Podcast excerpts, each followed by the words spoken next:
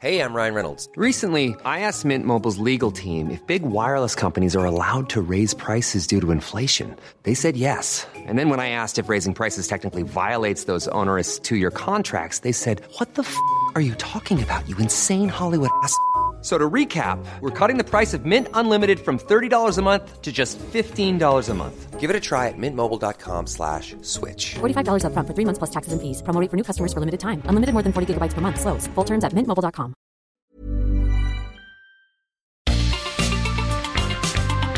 Heraldo Media Group presenta la información y el entretenimiento que usted necesita para estar enterado también en su descanso. Alejandro Sánchez y el informativo Heraldo fin de semana. Por el Heraldo Radio, con la H que sí suena y ahora también se escucha.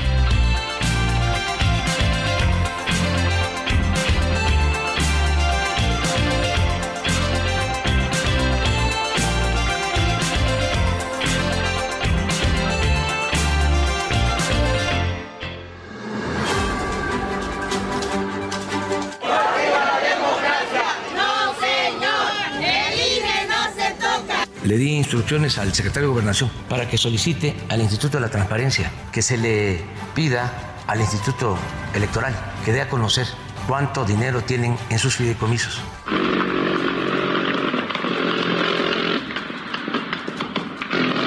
Y desde esta trinchera, desde la universidad a la que vuelvo, defenderé con ustedes no solamente la democracia, sino también la autonomía de nuestra universidad frente al poder arbitrario y abusivo que recela y es repelente a todo lo que no sea el pensamiento único.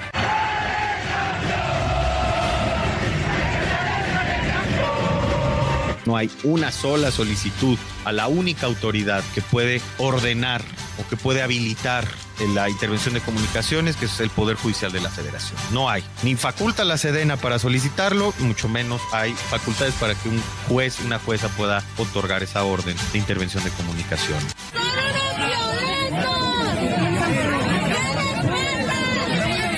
Los próximos tres meses, marzo, abril, mayo por lo menos, la zona metropolitana del Valle de México, la región centro del país, pero en particular para nuestro, nuestro interés la zona metropolitana del Valle de México, va a vivir una sequía eh, prolongada.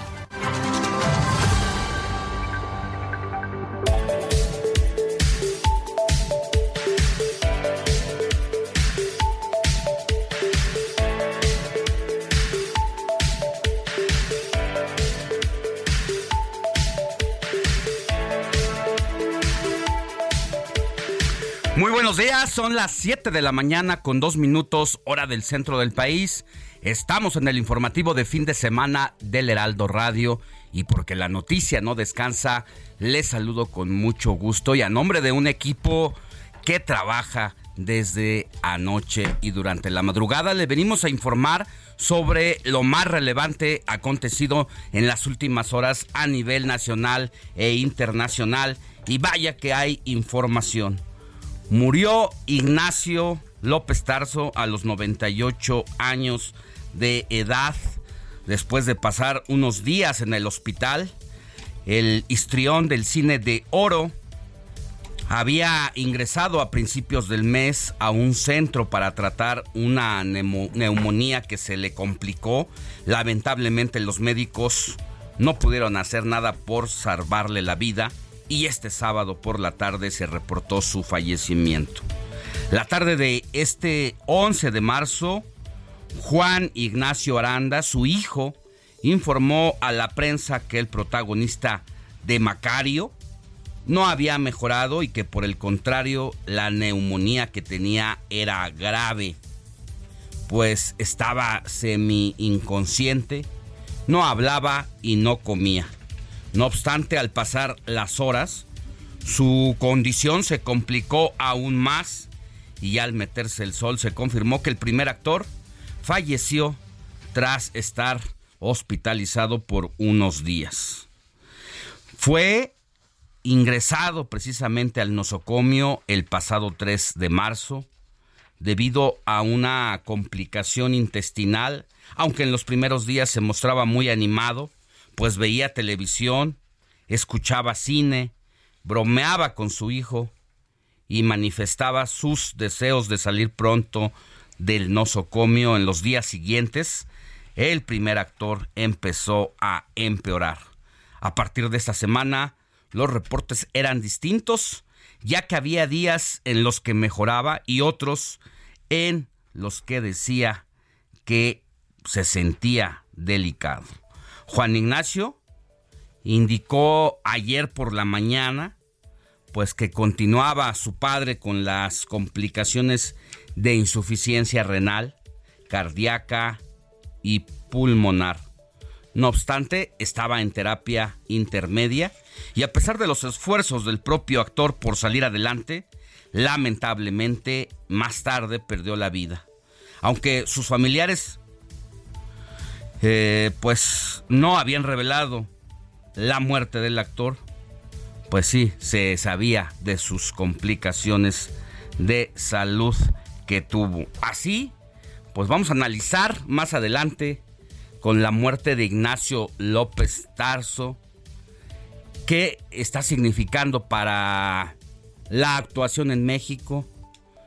Era pues el último de los sobrevivientes varones de el cine de oro. Mire, Ignacio López Tarso trabajó con María Félix, trabajó con Pedro Infante, con Jorge Negrete y en 1960 cuando le llegó esta oportunidad de hacer Macario, que no estaba destinada para él, sino que el director en turno tenía en la mira a Pedro Armendáriz para que se llevara a cabo eh, esa película con este personaje.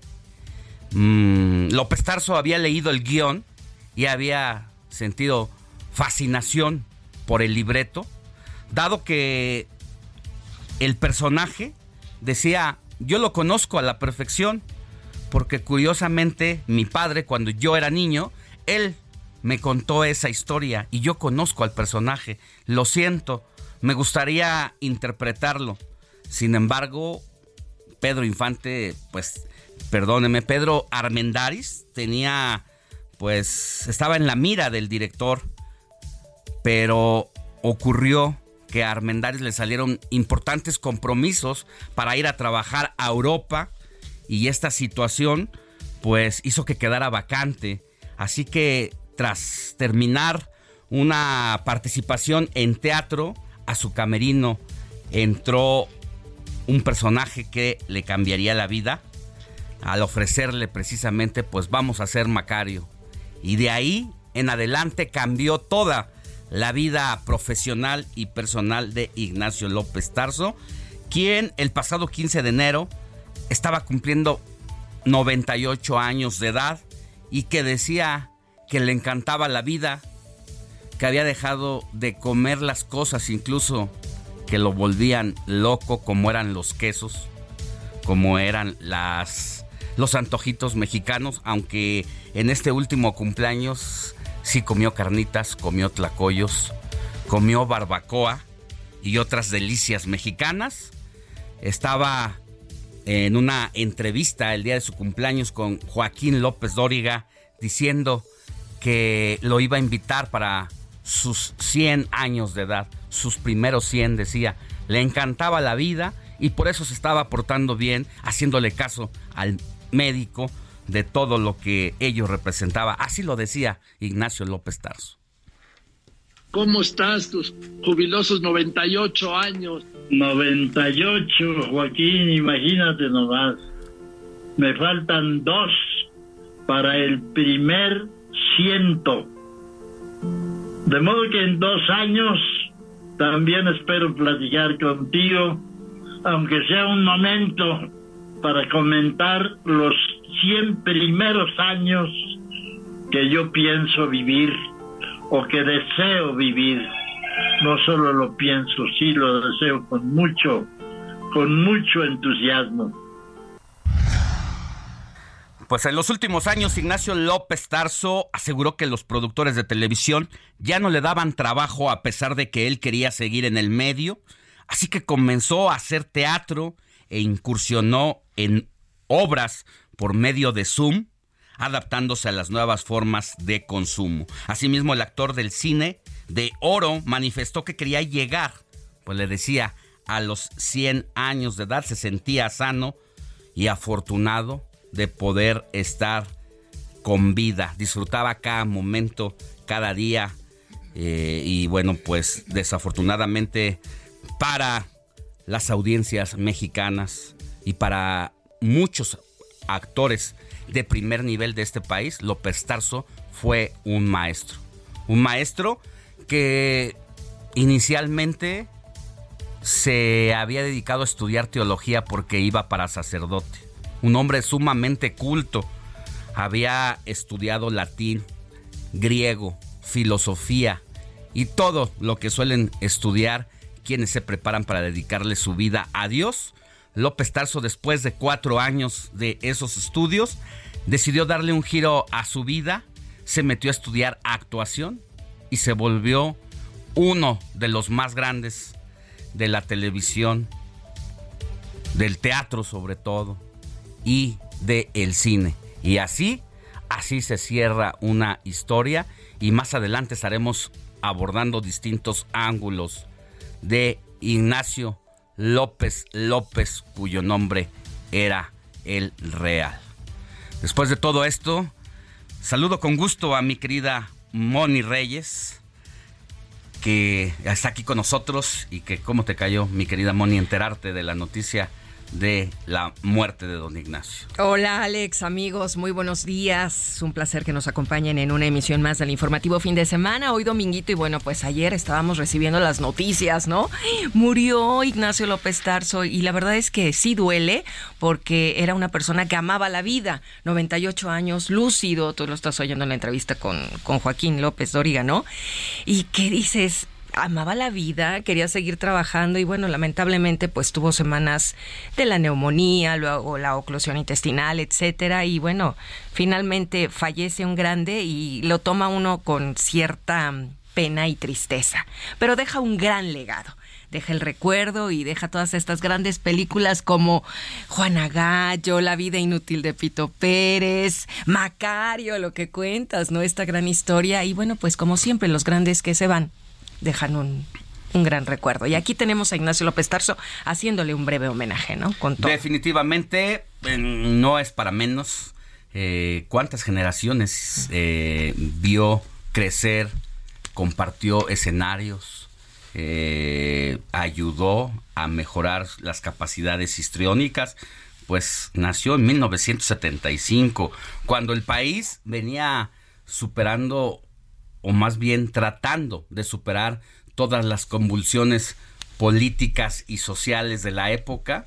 Bueno, pues así, dos siglos fue testigo directo de la historia y con esta lucidez que destacas de la facilidad que tenía para expresarse, ya decíamos, tenía bases de conocimiento en todos los sentidos, nunca dejó de prepararse, siempre se mantuvo leyendo libros, historias, viendo cine, yendo al teatro también, además de no solamente como actor, sino también como pues un observador más. Y lamentablemente pues hoy tenemos que estar dando esta información ya más adelante, Moni Reyes, estaremos volviendo pues con algunos compañeros del el medio artístico. Estaremos eh, viendo la posibilidad de platicar con el hijo de Ignacio López Tarso para que nos cuente qué va a pasar. La autoridad, la autoridad eh, mexicana del área de cultura había dejado abierta la posibilidad de hacerle un homenaje en el Palacio de Bellas Artes donde solamente los más grandes de el área del entretenimiento suelen llegar. Así es, pero aún no se sabe, eso lo vamos a confirmar más adelante. Obviamente ahorita todo es vamos a hacer, vamos a ver, etcétera y preparar, pero algo también importante Alex que dices, pese a que estuvo en un seminario, siempre tuvo muy presente la idea del entretenimiento, el entretenimiento, aunque nació en la capital mexicana, después se fue a vivir por sus papás a Veracruz, se fue también a Guadalajara, a Sonora y ahí andaba en esa onda del entretenimiento, pero finalmente desertó del del sacerdocio y dijo, "Me a estudiar arte dramático, ¿a dónde? Al Instituto Nacional de Bellas Artes, nada menos y nada más. Así es que un aplauso, un homenaje a un gran actor, talentoso, culto. ¡Qué barbaridad! Esos ya quedan pocos, mi querido Alex. sí, definitivamente casi, eh, casi no, era un no hay. verlo. Y luego incursionó en las telenovelas, ¿te imaginas?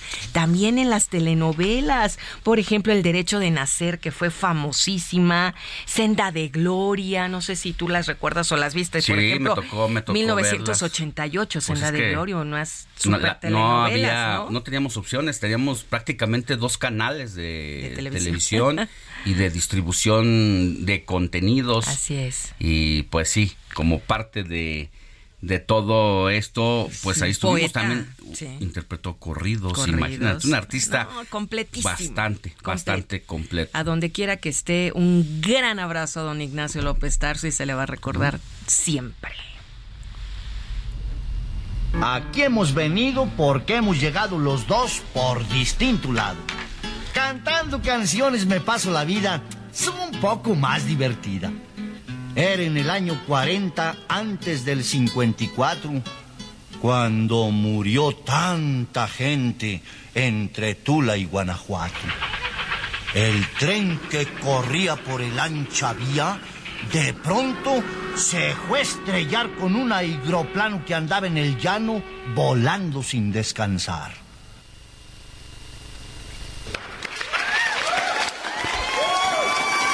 Ahí estábamos escuchando parte pues de estos corridos de don Ignacio que destacas, mi querida Moni Reyes, y hay que ponerlo aquí en el micrófono.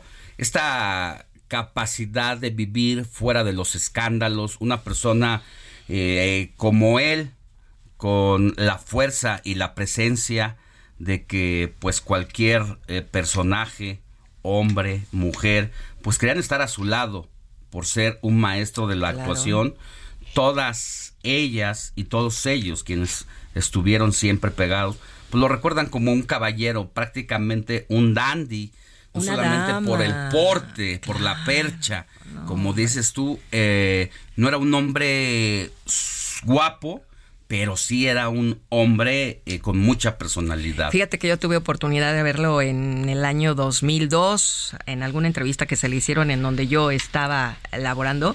Qué barbaridad, un tipazazo, o sea, te saludaba desde el que te abría la puerta hasta el que te entrevistaba. Con esa sencillez. Sencillez porque él sabía quién era, ¿no? No de los de los nuevos que ahora, bueno, en un tabique se No, y ocurre también en la historia, los ha habido, o sea, también a partir de que saben que son figuras muy fuertes, que son buscados eh, para trabajar aquí y allá, eso los empodera y los hace que a veces se despeguen unos cuantos milímetros de la tierra y la grandeza es esta. Él nació para, para ser actor. Él nació, la verdad, como grande. Definitivamente, pues vamos a, a regresar con el tema de don Ignacio López Tarso más adelante. Por lo pronto, así arrancamos con la información.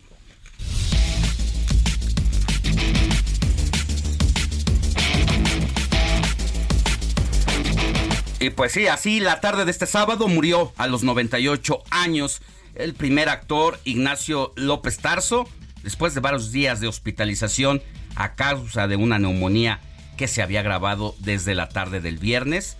Así había celebrado su cumpleaños 98 el pasado 15 de enero. Muy contento. 98 años. Faltan dos para cumplir los, el mínimo que quiero. es mi mínimo de vivencia. 100 años, ¿no? ¿Y su deseo para pagar las velitas? Su deseo. Su, deseo. para pagar las velitas, don Ignacio, ¿cuál es? No, velitas no. ¿Cuál es? Sirios. no, no, Sirios pascuales, vamos a poner 100 sirios. De esos que usan en las en los eh, templos importantes, unas velas así de gruesas. Lulou Malagón, asistente de Ignacio López Tarso, afirmó que el legendario actor se fue en paz luego del agravamiento que sufrió su salud desde el pasado viernes y confirmó que sus restos son velados en una agencia funeraria del Pedregal al sur de la Ciudad de México. Es la voz de Lulú Malagón. Me queda de enseñanza es siempre decir que estás bien, aunque no. Y que fue un gran mexicano y, un gran actor mundial que llegó a hacer muchas obras al mismo tiempo eh, después de vencer un cáncer y una persona con muy buen sentido del humor, pero era callado a la vez. Era una persona callada. Y con más de 70 años de carrera artística, López Tarso participó en más de 100 películas. También hizo telenovelas, teatro, comedia. Fue actor de doblaje y también sorprendió como un extraordinario recitador e intérprete de corridos. Aquí hemos venido porque hemos llegado los dos por distinto lado. Cantando canciones me paso la vida un poco más divertida. Era en el año 40 antes del 54 cuando murió tanta gente entre Tula y Guanajuato. El tren que corría por el ancha vía de pronto se fue a estrellar con un hidroplano que andaba en el llano volando sin descansar. Con la partida de López Tarso se va el último sobreviviente de la época de oro del cine mexicano y comienza su leyenda. Más adelante hablaremos con la periodista de espectáculos Mónica Castañeda, que nos va a explicar precisamente el legado de este extraordinario actor. El presidente López Obrador supervisó este sábado las obras en los tramos 6 y 7 del tren Maya, así como del aeropuerto de Tulum en Quintana Roo, donde estuvo acompañado por la gobernadora de la entidad, de la entidad Mara Lezama, y negó algún retraso en estos trabajos. La relación entre México y Estados Unidos se ha tensado en los últimos días debido a la insistencia de legisladores republicanos de que el ejército estadounidense entre a México a combatir a los cárteles de la droga.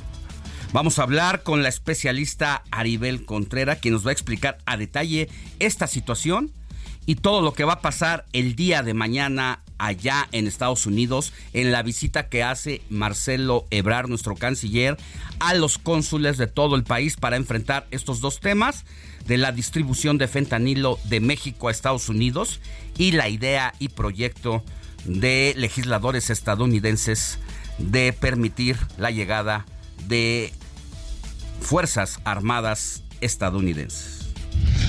Tras declararse en un receso la audiencia del exdirector de Pemex, Emilio Lozoya, que se va a reanudar este lunes, la Fiscalía General de la República rechazó llegar a un acuerdo preparatorio y reparatorio por 200 millones de pesos y solicitará una condena de 46 años de cárcel para el exfuncionario de Peña Nieto por el caso Odebrecht.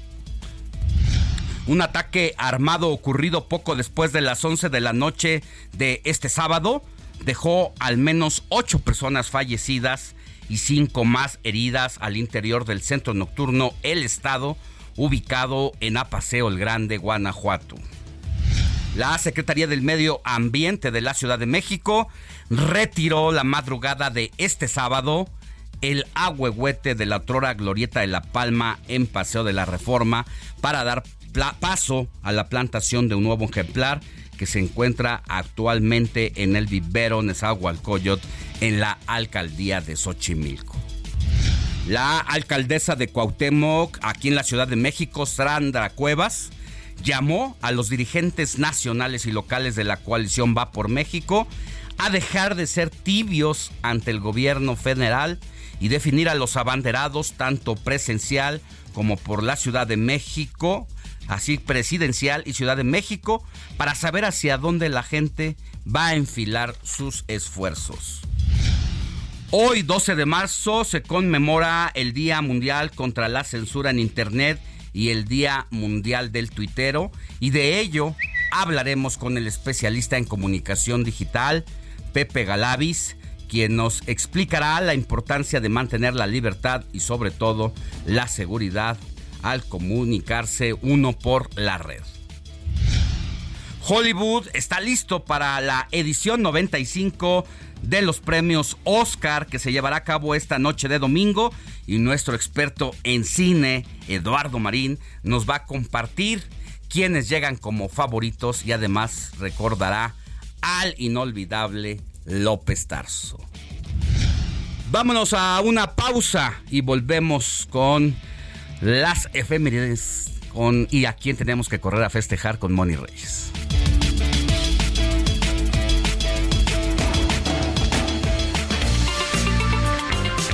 La noticia no descansa. Usted necesita estar bien informado también el fin de semana. Esto es Informativo El Heraldo Fin de Semana. Regresamos. Alejandro Sánchez y el Informativo Heraldo Fin de Semana.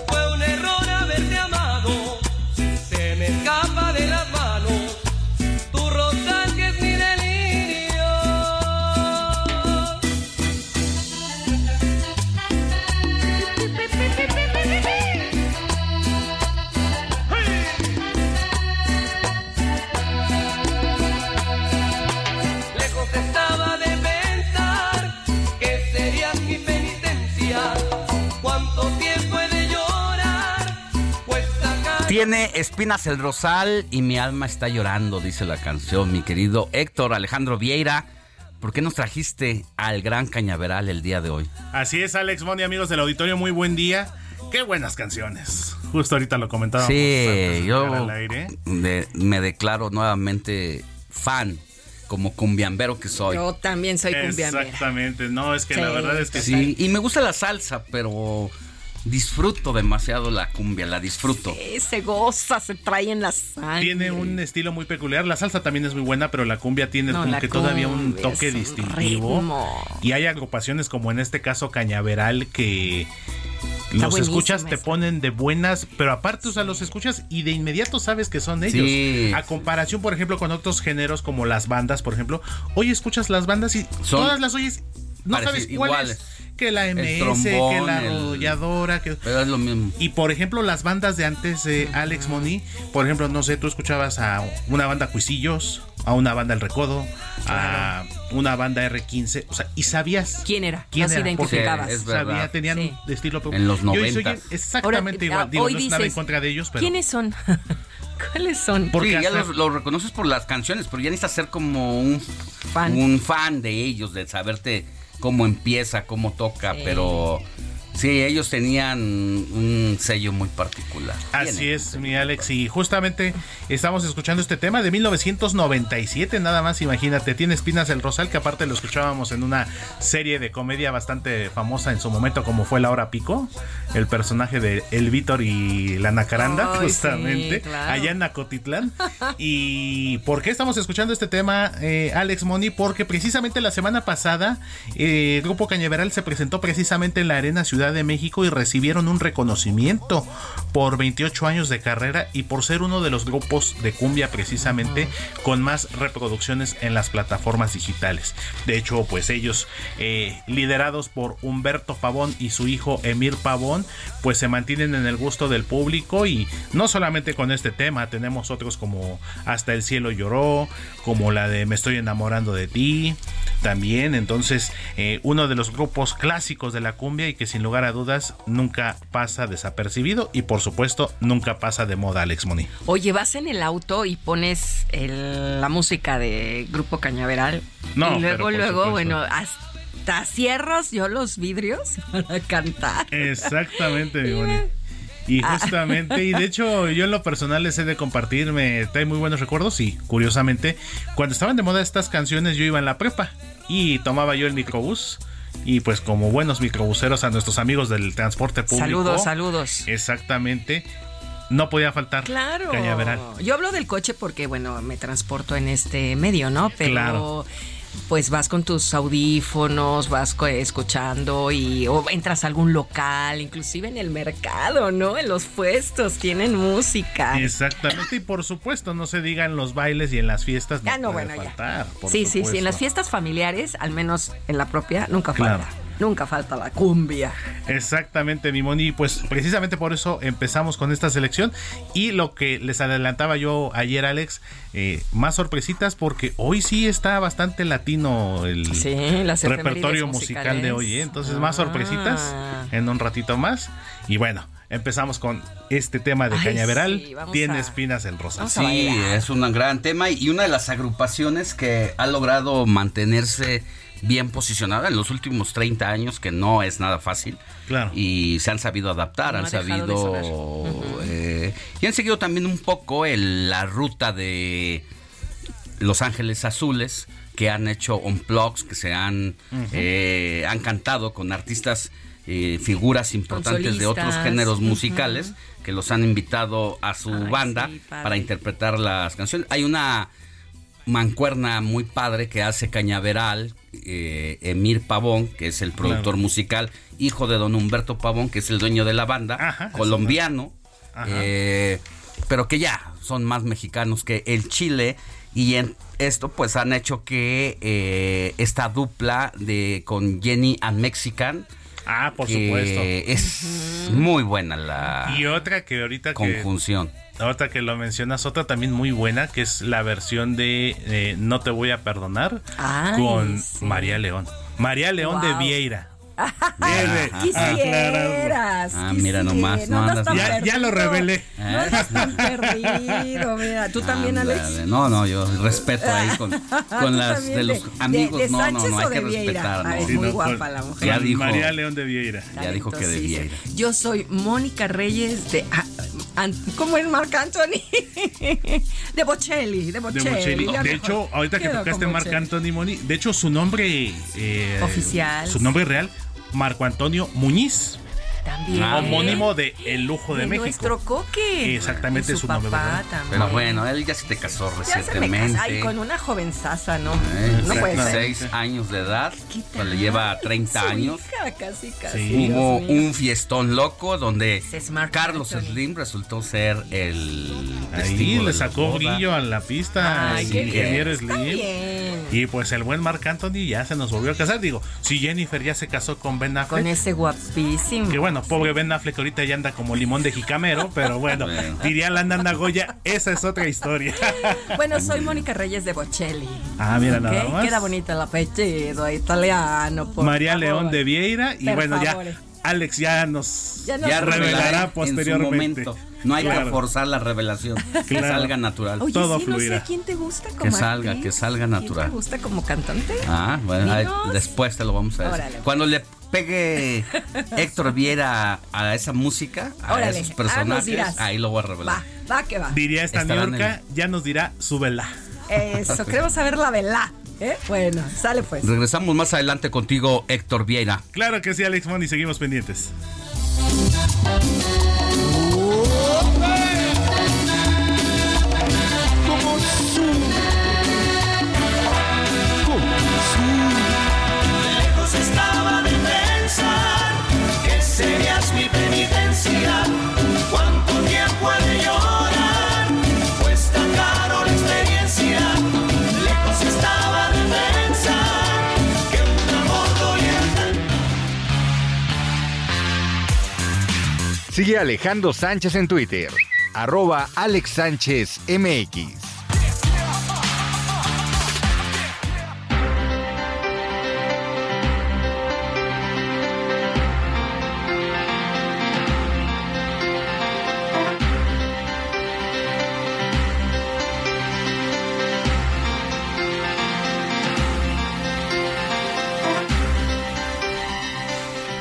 Vamos a la información y hacer un recorrido por los diferentes estados del país. Mire, tres bares ubicados en la zona residencial Altozano, al sur de Morelia, fueron incendiados la mañana de este sábado por un grupo de hombres encapuchados y armados que arrojaron bombas Molotov a los establecimientos.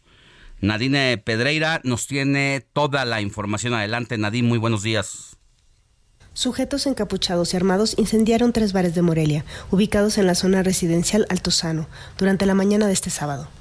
De acuerdo con el reporte que recibieron los servicios de emergencia, a las 6.30 horas de este sábado el gerente de uno de los negocios afectados solicitó la presencia de cuerpos de seguridad y bomberos, debido a que se registraba el incendio de un bar ubicado en esa zona al sur de Morelia. El trabajador informó a los oficiales de seguridad pública que previamente un grupo de cinco hombres encapuchados y armados ingresaron de manera violenta al bar donde aún se encontraban varias personas. Los sujetos amagaron con armas al personal del bar, a quienes les exigieron que abandonaran el lugar ya que en el ataque, precisaron los delincuentes a los empleados, no era contra ellos. Posteriormente los delincuentes rociaron gasolina, prendieron fuego y se retiraron a bordo de un vehículo aveo, con dirección a otro bar ubicado en la misma área, el cual también fue incendiado. El saldo final fue de tres antros incendiados, Mint, Vertical y Lub, confirmó la Fiscalía General del Estado, que también señaló que ya investigan los daños a los tres establecimientos para esclarecer el origen de los incendios. Con información de Charbel Lucio, Nadine Pedreira, El Heraldo Radio. Vámonos también hasta Oaxaca, ahora donde está nuestra compañera Karina García con toda la información sobre que la región del istmo de Tehuantepec vivió un fin de semana violento. Adelante, Karina. Dos mujeres fueron asesinadas en diferentes hechos en la región del istmo de Tehuantepec. El primero de estos se registró la noche del viernes 10 de marzo cuando una profesora de preescolar que viajaba en una camioneta de color rojo fue atacada a balazos. Los reportes indican que el suceso se registró en la colonia del Valle de Frontera, cerca del mercado 3 de marzo del municipio de Salina Cruz, en donde uno o varios pistoleros atacaron a la maestra. La víctima fue identificada como Viviana Atenea, de 27 años de edad. Ella trabajaba en un kinder en la colonia Guadalupe de dicha localidad, perteneciente a la región del Istmo de Tehuantepec. Horas más tarde se registró un segundo asesinato de otra mujer, la cual fue identificada como Juquila Alejandra, de 30 años de edad, quien presentaba al menos seis disparos de arma de fuego en el cuerpo. En las últimas 12 horas se han registrado en Oaxaca al menos tres feminicidios y de diciembre del 2022 a la fecha más de 41. Es el reporte desde Oaxaca. Muchas gracias, Karina García. Y precisamente también hacemos enlace hasta allá, a Oaxaca, con nuestro querido pastor Matías Arrazola. Él es titular del noticiero Heraldo Oaxaca, que transmite todos los días, de lunes a viernes, de 6 a 7 de la mañana y de 3 a 4 de la tarde por eh, el 97.7 de FM y que hoy nos trae los temas de la agenda de allá de la entidad. Querido pastor, ¿cómo estás? Muy buenos días. ¿Qué tal Alejandro? Muy buenos días, amigos de fin de semana de Heraldo Radio, les saludamos con gusto en esta mañana. Bueno, pues eh, fue una semana muy movida la que tuvimos, primero por el asunto de los 100 días de gobierno del el ingeniero Salomón Jara como gobernador del estado. Aquí estuvo pues eh, visitando y en representación del presidente de la República, Adán Augusto, eh, quien es el eh, secretario de Gobernación, que habló precisamente de pues, los logros alcanzados en estos 100 días.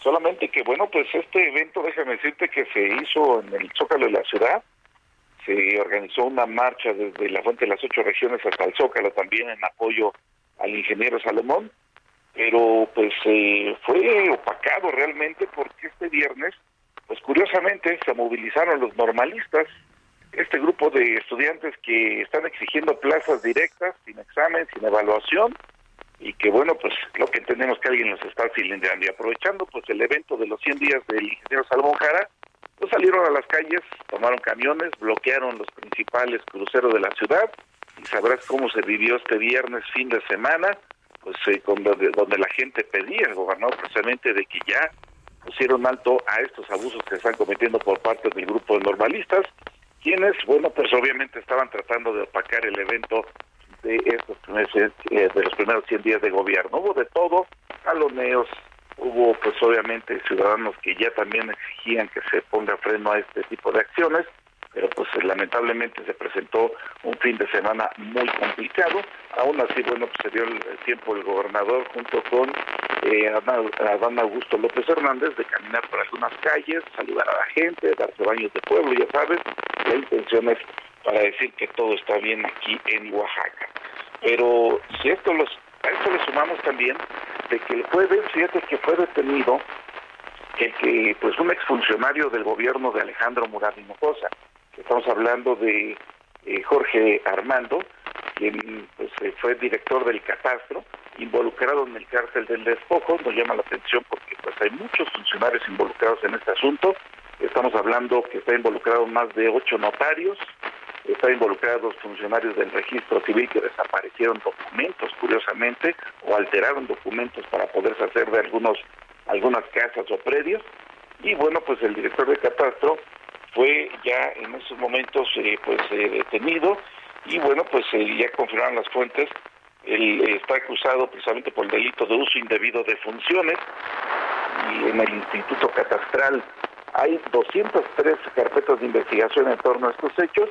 Insistimos, hay muchos involucrados. Este podría ser solamente el hilo de la madeja para que, bueno, otros eh, funcionarios caigan, sobre todo notarios que han estado obviamente involucrados en haber resucitado personas para hacerse de algunas propiedades aquí en Oaxaca. Situaciones que pues eh, son lamentables, se ya se dan nombres, apellidos de algunos de ellos. Lo que sí te comento es que, bueno, pues ante este cártel de despojo que ha estado operando durante muchos años, que se apropiaron de terrenos, de predios, de casas, bueno, pues eh, también han muerto muchas personas. Ahí hay, pues, este, podemos sacar la muerte de un este, magistrado, de un operador financiero electoral, otras personas involucradas en estos hechos. Así es que, insistimos, esto da mucho de qué hablar con relación a esto que se está viviendo aquí en Oaxaca, donde insistimos, pues la situación es verdaderamente complicada. Por el tema de las acciones de las eh, que siguen tomando pues algunas calles, sobre todo pues el grupo de futuros maestros, el IEPO lleva una respuesta, dijo que no hay razón por los bloqueos que se vienen realizando, se le está dando más de lo que se pues necesitaba.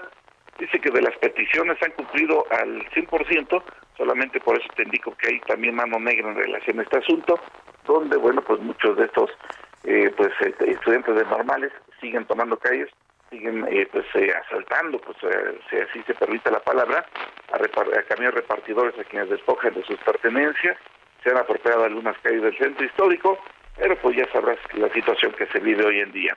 Y solamente para cerrar, pues después de la marcha del 8 de marzo, eh, Día Internacional de la Mujer, bueno, pues eh, dejo decirte que hubo una como inercia por parte de las escuelas de bachillerato, donde encontramos que pues ahora jovencitas también pusieron tendederos para exhibir a maestros acusadores, ahí involucrados también de otros planteles, estamos hablando de los planteles del Cobao, dos planteles del Cobao, dos de Cebetis, hay universidades también privadas, quienes obviamente pues ahí las jovencitas aprovecharon para dar nombres, para exhibir en fotografía y para mencionar que también en las escuelas hay acoso sexual, hay también venta de calificaciones y todo tipo de situaciones que ahora obviamente pues también ya las autoridades han mencionado a través de la fiscalía que se estará abriendo carpetas de investigación en torno a esto que ya te estoy platicando Alejandro. Pues muy bien, interesante y todo pues muy movido lo que está pasando allá en Oaxaca, como cada semana.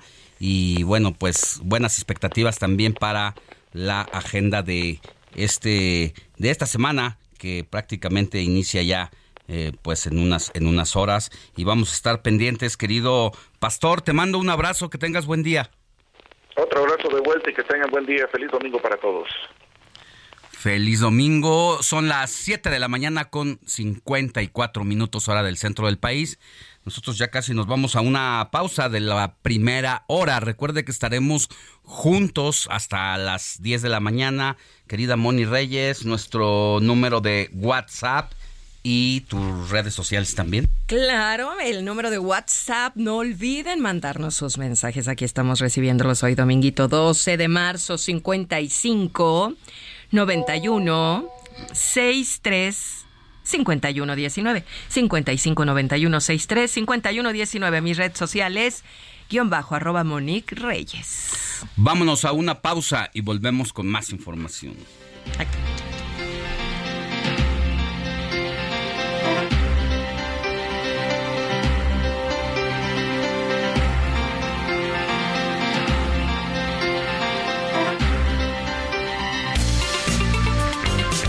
La noticia no descansa. Usted necesita estar bien informado también el fin de semana.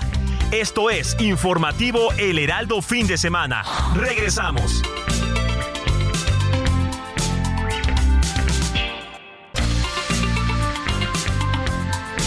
Siga en sintonía con la noticia. Alejandro Sánchez y el informativo Heraldo Fin de Semana. Continuamos.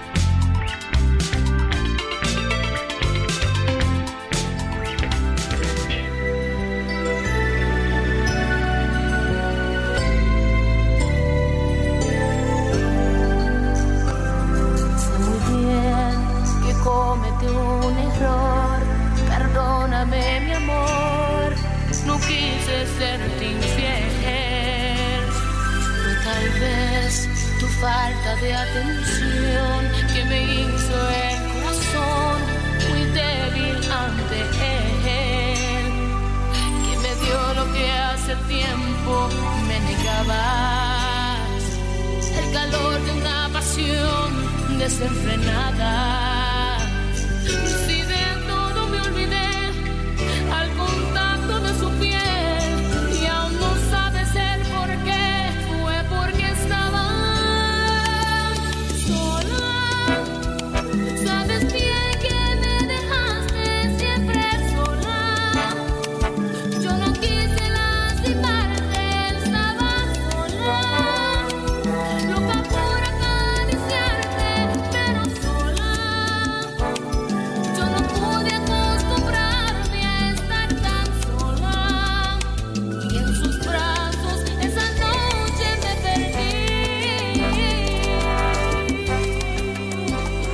8 de la mañana con 4 minutos hora del centro del país. Héctor Alejandro Vieira, estamos ahora nuevamente en las efemérides musicales. ¿Qué nos trajiste? Así es, Alex Moni, amigos del auditorio, pues seguimos con saborcito latino. Empezamos con cumbia, con cañaveral, ahora vamos con una salsita entre romántica, no tan movidita a lo mejor como otras, pero No, tiene na- nada suyo. movidita. Está muy romántico. Como para hacer salsa no es, No. no, es No, no, no es para mover bien el bailar. cuerpecito. ¿Acaso el efecto? O, o moverlo de otra manera. ¿Acaso el efecto María León? Y me hizo poner esta Yo creo, ay sí, Héctor Vieira de León, claro. Más bien, Por ahí viene. María de León de Vieira. Ajá, exactamente. Podría quedar. Soy bien. Se oye bien. Pero este está sabrosón, así como para pareja, ¿no? Sí, exactamente. Bueno, no tanto. no. Está tranqui, está libre. Tranquilita, pero está, está buena a mí en lo personal, me agrada y No, si es- te ves. la Todo semana lo que pasada presentas te agrada. La semana pasada precisamente pusimos a la India con Marc Anthony. En esta ocasión es la India en solitario porque precisamente cumplió 54 años el pasado jueves. Qué 54, joven. su nombre verdadero, Linda Bell Viera, esta cantante puertorriqueña, mejor conocida como la India. Eh, cumplió 54 años el pasado 9 de marzo y este tema que estamos escuchando titulado Sola forma parte de su disco del mismo nombre justamente Sola fue lanzado en 1999 y pues es otro también de sus éxitos así como el que pusimos eh, con Marc Anthony la semana pasada el de Vivir lo Nuestro justamente y pues Hay que, hay ponerla también con Juan Gabriel. Acuérdate que hicieron por ahí un video ya después de, de Es- fallecido Juan Gabriel. donde sale Exactamente la del India. material póstumo Sí, de Juan Gabriel. ajá. Y esta canción de Sola también la interpretó. Muy similar el estilo con Marc Anthony, que te cantan las canciones tanto en salsa como en balada.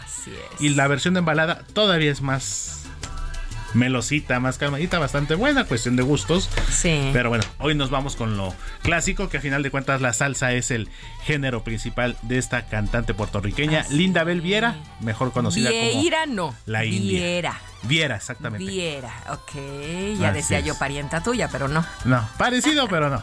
Es- Exactamente. no es lo mismo, pero es igual. Exactamente. O lo- al revés. Lo mismo, pero más barato, dicen por ahí.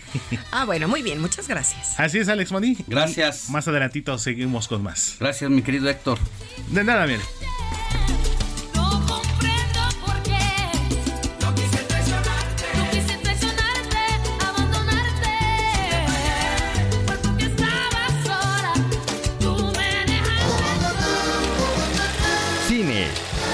Eduardo Marín. Mi flama, ¿dónde está? Déjame verla.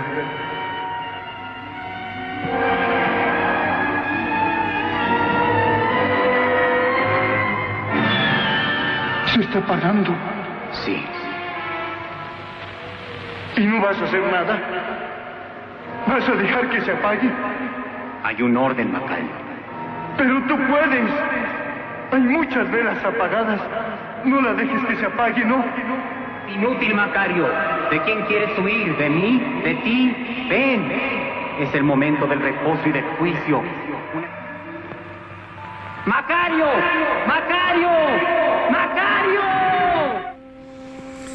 Bueno, es momento de hablar de cine con mi querido Eduardo Mar- Marín y qué momento pues tan especial el de este domingo 12 de marzo porque pues hay dos, dos grandes eventos. Por un lado, la entrega de los premios Oscar 2023 que como viene ocurriendo después de la pandemia, esta celebración pues ya se lleva a cabo en marzo, a diferencia de años anteriores a la era del COVID-19, cuando se entregaban en el mes de febrero.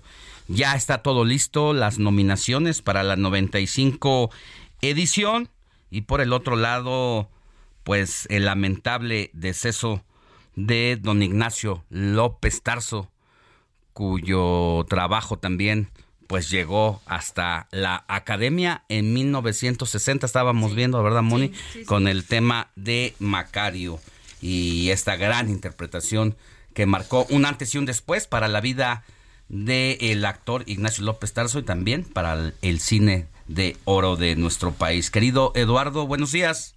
Buenos días, eh, encantado de saludarte, Alex. Saludos a toda la audiencia. Muy buenos días. Pues bien, como sí lo dices, pues mira, eh, rápidamente hablaremos de hoy, que es la 95 entrega del Oscar.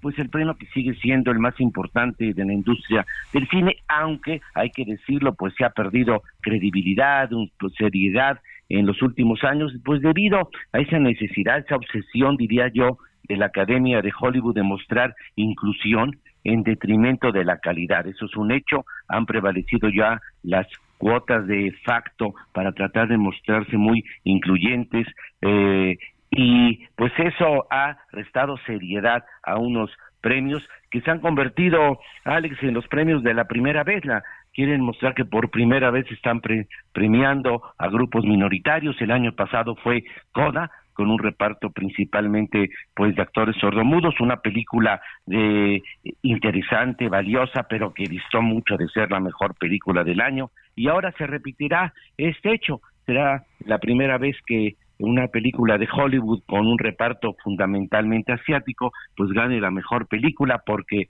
hoy ganará eh, esta película pues ingeniosa, eh, ocurrente, con sus méritos, pero también muy lejos de ser, muy, muy lejos de ser la mejor del año, pero la van a premiar hoy, es eh, todo en todas partes al mismo tiempo, una película que sí no merece ganar mejor película, pero lo hará esta noche, será además la película que más estatuillas gane con alrededor de seis, y lo que será, por ejemplo, eh, para mí, eh, Alex, una vergüenza es que, por ejemplo, Michelle Yeoh, de la actriz de Todo en todas partes al mismo tiempo, le gane el Oscar a Kate Blanchett, que tiene una actuación magnífica en la película Tag. Pero así serán, eh, espero que no ocurra eso, pero así serán estos tiempos de pues de lo políticamente correcto. Y lo que sí hay que resaltar es que Pinocho del mexicano Guillermo del Toro ganará como mejor película de animación. Eh, será eh, un premio que muy merecido que cerrará una temporada perfecta en que Pinocho ha ganado todos los premios, está disponible en Netflix, una producción de Netflix para los que no la han visto, pero sí es un hecho que ganará. Esto será pues una un, un, orgullo para todos nosotros. Además es una gran, gran película. Pinocho y será el tercer Oscar para Del Toro, que ganó también como productor y como mejor director por La forma del agua hace ya cinco años. Y bueno, el, eh, y, y, y, también comentar, Alex, que eh, los Oscars pues eh, han perdido muchísima audiencia. Eh, han perdido 55% de audiencia televisiva en los últimos seis años.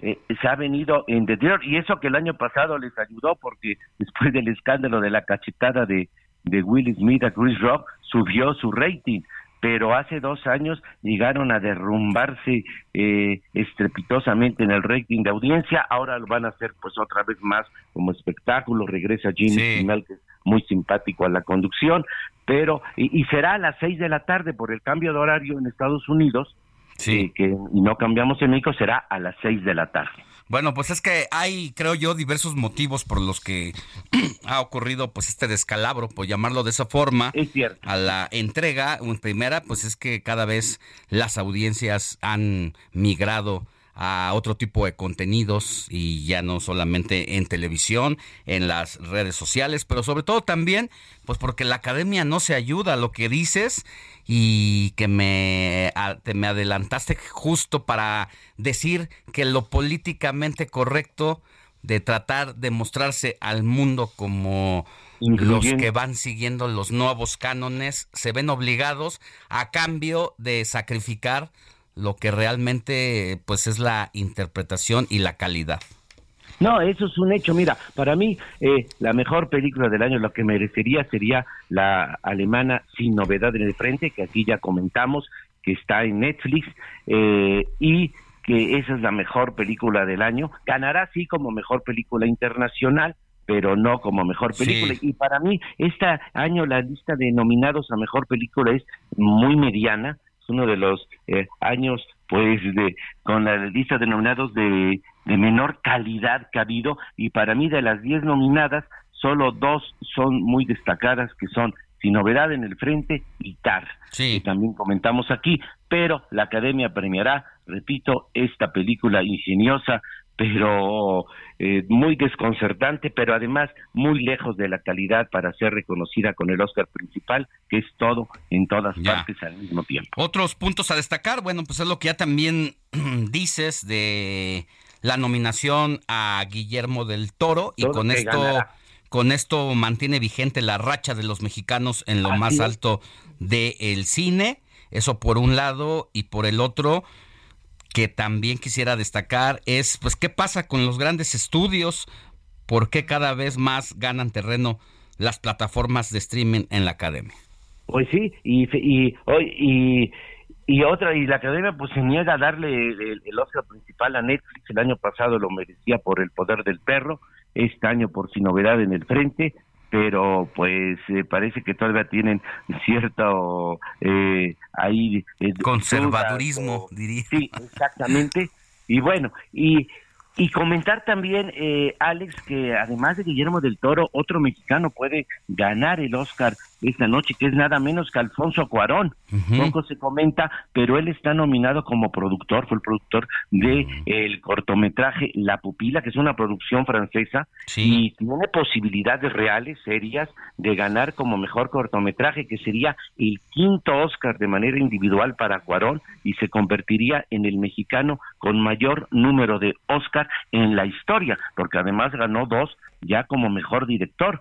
Tú recordarás por Gravity y por Roma, pero hoy puede ganar como productor del cortometraje francés La Pupila.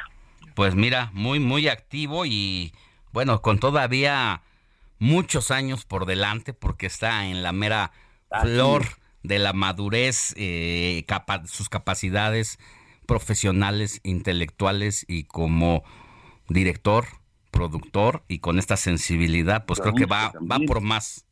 Así, oye, y para terminar, Alex, rápidamente, pues de los comentabas de Ignacio López Tarso, que murió ayer a los 98 años. Mira, para mí ha sido el mejor actor mexicano nacido en el siglo XX, el mejor, sin duda alguna, con una trayectoria de siete décadas en, cine y también en teatro y en televisión, siempre convincente, siempre eficaz, intenso, eh, eh, un, un actor completo, redondísimo, brillante, que además nos dejó, sobre todo en los 60 y 70, pues grandes papeles, memorables papeles, desde Nazarín, que dirigió Luis Buñuel, luego Macario, que por supuesto fue el que lo lanzó al estrellato, y que por cierto Macario fue nominada a mejor película extranjera en los Oscars, todo se llamaba película extranjera, eh, fue la primera película mexicana en ser nominada a este Oscar en 1961,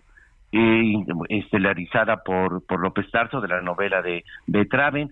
Y bueno y, otros papeles como La sombra del caudillo que fue censurada durante muchos años eh, en, México. Luego El hombre de papel eh, interpretó a Cricri. La vida inútil de Pito Pérez, el, el, el profeta Mimí, los albañiles, en fin, las actuaciones de López Tarso siempre fueron destacadas, sobresalientes, nunca decepcionó eh, y bueno, y murió ayer a los 98 años.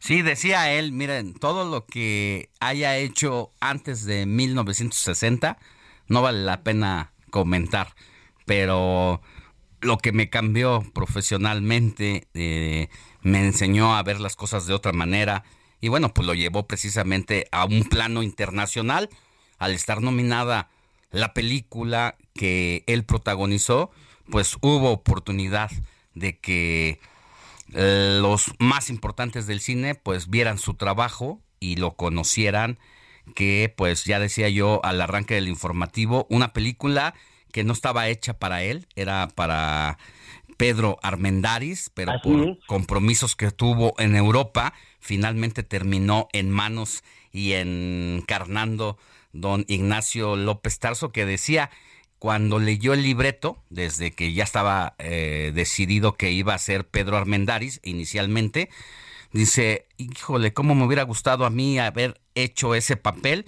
porque esa historia me la contó mi, mi padre, y yo ya conozco y yo quisiera interpretar a ese personaje. No, así es, eh, y fue la que lo mandó al estrellato. Ya había interpretado, eh, pues, eh, Nazarín con, con, Buñuel, que lo reveló como un actor sin duda de alta calidad. Y luego todavía, en, en, bueno, siguió en los 60 y en los 70 interpretando películas muy importantes. Eh, también mencionar La Casta Divina, por ejemplo, eh, La Trampa, el eh, pero bajo el volcán que fue una producción de Hollywood que que en, de los principios de los 80 de John Hughes, uno de los grandes cineastas de la historia, y después, pues cuando el cine mexicano vino en picada, eh, se interpretó mucho más telenovelas, eh, de, se fue a la televisión, pero siempre, siempre, siempre nos, nos sorprendió porque todas sus actuaciones sí. eran brillantes en un talento natural, de so, sobrado talento y siempre, siempre convincente. Sí. Mi querido Lalo, tienes un minutito más, no te me muevas, por favor. Tenemos también a Mónica Castañeda, nuestra colega periodista de espectáculos, pues para entrarle también a este tema que esta fecha pues no debe pasar desapercibida por lo que representa, querida Moni, la despedida de don Ignacio López Tarso pues de el mundo de los espectáculos, pero también de la cultura, del cine, del teatro y pues de la televisión. Muy buenos días, querida Moni, ¿cómo estás? ¿Cómo están? Muy buenos días, los saludo con mucho gusto, un placer saludarlos. Lo dicen muy bien, escuchando eh, la plática que ya tenían, la verdad es que don Ignacio López Tarso deja muchísimas cosas en, en el mundo del entretenimiento, del espectáculo, y fuera de las cámaras también hablamos de un hombre muy cercano a los medios de comunicación, un hombre con el cual te divertías eh, en el momento del, del llamado, el famosísimo chacaleo, cuando nos juntamos todos los reporteros a entrevistarlo, en las conversaciones que tenías uno a uno, en este, en esta ironía, pero también en esta maravillosa eh, mente que eh, pertenecía al maestro López Tarso, que el día de hoy este, nosotros nos encontramos a las afueras de la agencia funeraria donde eh, se van a velar sus restos. Hasta el momento las capillas permanecen cerradas. Quiero decirles que han sido destinadas tres salas de esta agencia funeraria al sur de la ciudad por la zona de San Jerónimo, porque se especula si habrá ingreso o no al público, pero por lo que eh, lo que les puedo confirmar es el que son tres las salas que están destinadas, porque se espera evidentemente la llegada de muchísimas personas, amigos, familiares, suponemos que también personas eh, cercanas o personas de algunas este, autoridades, porque don Ignacio tenía mucha cercanía a la Secretaría de Cultura, al Instituto Nacional para las Bellas Artes, porque leía mucha poesía, tenía ciclos de lectura en distintas actividades que se realizaban. Y la verdad es que siempre fue un hombre muy trabajador. Digo, el próximo 10 de abril realizaría una puesta en escena en San Luis Potosí, donde también le rendirían un homenaje. Y pues este hombre de 98 años que nos deja tantas lecciones, ¿no? Definitivamente, y yo creo que por eso lo que relatas, Moni Castañeda, de pues haber participado en estos grandes escenarios, solamente muy pocos autores y muy pocos eh, representantes de los espectáculos han tenido la oportunidad de llegar a estos grandes escenarios, y creo que por eso Lalo Marín, la Secretaría de Cultura y el Palacio de Bellas Artes, pues no han escatimado en rendirle la oportunidad de darle un homenaje como debe ser despedido, como solamente muy pocos pasando por el Palacio de Bellas Artes en la despedida pues final, ¿no? de su última morada. No, absolutamente, merecidísimo. Y, y también recordar que, eh, que yo asistí a esa ceremonia en 2007, eh, se- la Academia de Cine Mexicano le entregó el Ariel de Oro, merecidísimo también, que fue una ceremonia sumamente emotiva. Y porque él además solamente había ganado un Ariel por eh, Rosa Blanca, que también estuvo censurada muchos años de manera absurda durante todos los años 60, se firmó a principios de los 60, y fue la, pero ganó pocos Arieles, estuvo poco nominado porque en su época donde estaba brillando López Tarso, en los 60, principios de los Ujú. 70, se suspendió la entrega del Ariel, no hubo.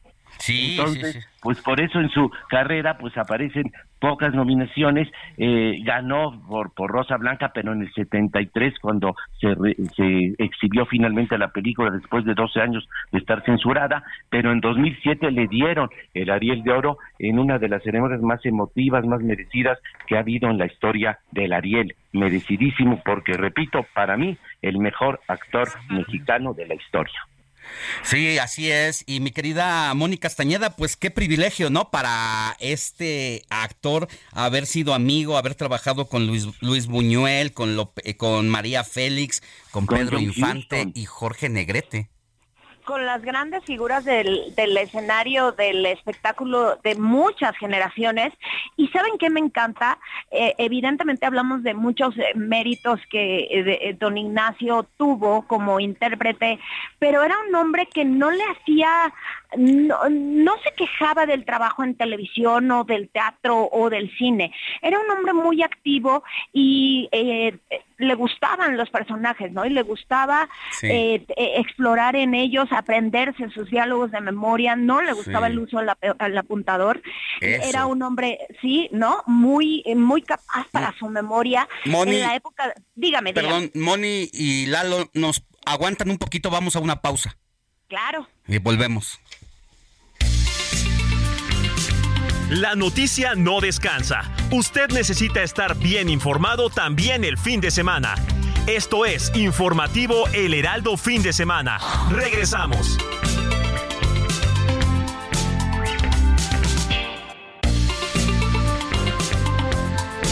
Siga en sintonía con la noticia.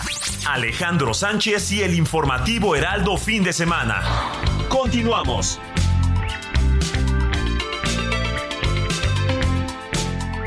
Trato tampoco a los hombres. Tampoco. Nos vemos un instante y en realidad no hay nada que decir ni tiempo para decir nada. ¿Puedo preguntarte una cosa? ¿Por qué me convidaste? Pues tenías mucha hambre. Se notaba re bien. Más de la que haya yo tenido nunca. ¿Y por eso me convidaste? Pues sí. Principalmente por eso. Y al primero que te pidió, ¿por qué a él no? A ese. Claro que ese no. Quería engañarme. Sobre todo si no le di a mis hijos ni a mi mujer.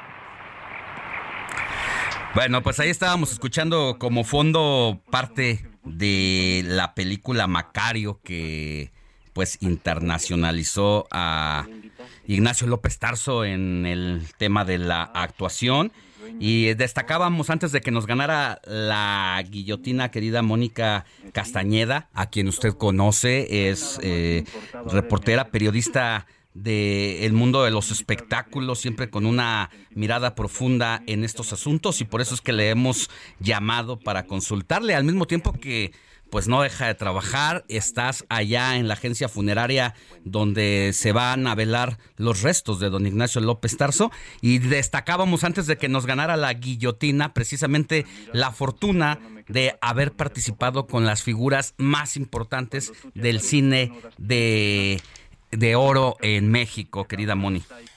Tienes toda la razón y, y, y escucha. Hey, I'm Ryan Reynolds. At Mint Mobile, we like to do the opposite of what Big Wireless does. They charge you a lot, we charge you a little. So naturally, when they announced they'd be raising their prices due to inflation, we decided to deflate our prices due to not hating you. That's right. We're cutting the price of Mint Unlimited from $30 a month to just $15 a month. Give it a try at mintmobile.com slash switch. $45 upfront for three months plus taxes and fees. Promo for new customers for limited time. Unlimited more than 40 gigabytes per month. Slows. Full terms at mintmobile.com. Vimos esta cinta que significó tanto la carrera de don Ignacio López Tarso, pero también tanto en el cine de nuestro país, ¿no? Tanto en México como en, eh, en otros um, en otros lugares de el mundo. Macario fue una película que estuvo nominada al Oscar. Macario fue una película que salió de México y además una, una película que marcó su carrera y por la cual hay que decir también, don Ignacio fue parte eh, de la Academia de Y Ciencias Cinematográficas, es decir, de la Academia que el día de hoy entrega el Oscar y seguramente estaremos viendo, yo no lo descarto para nada, eh, que eh, la academia le rinda en esta sección que dedica a las personas que fallecieron un homenaje o que aparezca el rostro o el nombre de don Ignacio la noche de hoy en la entrega del Oscar porque hay que reconocer su trabajo y su figura a nivel internacional. El, eh, sí, sin duda lo que dices es un gran apunte. El día de hoy precisamente que se lleva a cabo la 95 edición de la entrega de los Oscar y bueno pues al final de cuentas él eh, con la película en la que participa pues estuvo eh, formando parte del elenco de la eh, pues nominación de esta película de 1961 y creo que pues sí, seguramente algún comentario, mi querido Eduardo Marín, podría ocurrir esta noche como dice Mónica Castañeda. no se lo merecería, pero yo tengo ahí mis dudas en el sentido de que a lo mejor no les da tiempo que fue anoche el fallecimiento y ya tienen pues preparada la academia el, el video de los eh, de la gente del cine, actores, directores, etcétera, que murieron en el último año. Mejor no les da tiempo de incurrirlo, pero eh, si- sin duda tuvo una gran relevancia también internacional eh, eh, comentaba, filmó con John Huston bajo el volcán de la novela de Malcolm Lowry, en fin, y eh, Y también comentar algo interesante, porque López Tarso llegó tarde al cine, sí, casi tenía 30 años cuando realizó su primera película, pero eh, él había tenido una formación teatral. Él estuvo en los escenarios de Bellas Artes, interpretó eh, a personajes de Shakespeare y los grandes eh, dramas, que, y eso mostró su gran talante actoral. Era un actor completo, se formó en el teatro, eh, eh, era y después llegó al cine, pero sin duda eso reafirma, comp- comprobó su gran talento histriónico. Sin duda, porque además de esta nominación en los Oscar, Macario se exhibió en el Festival de Cannes y ganó como mejor fotografía para Gabriel Figueroa. Así que una gran figura que pues se estará cerrando un ciclo de los más grandes actores del cine de oro, Mónica Castañeda.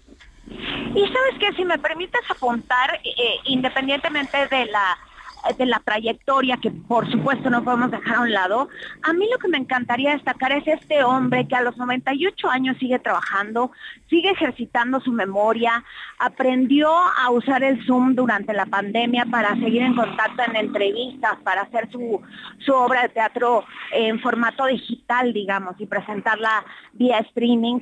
Este hombre que nos demuestra que eh, las personas de edad adulta pueden seguir trabajando en este país que de pronto hace a un lado a sus ancianos, ¿no? O al adulto mayor.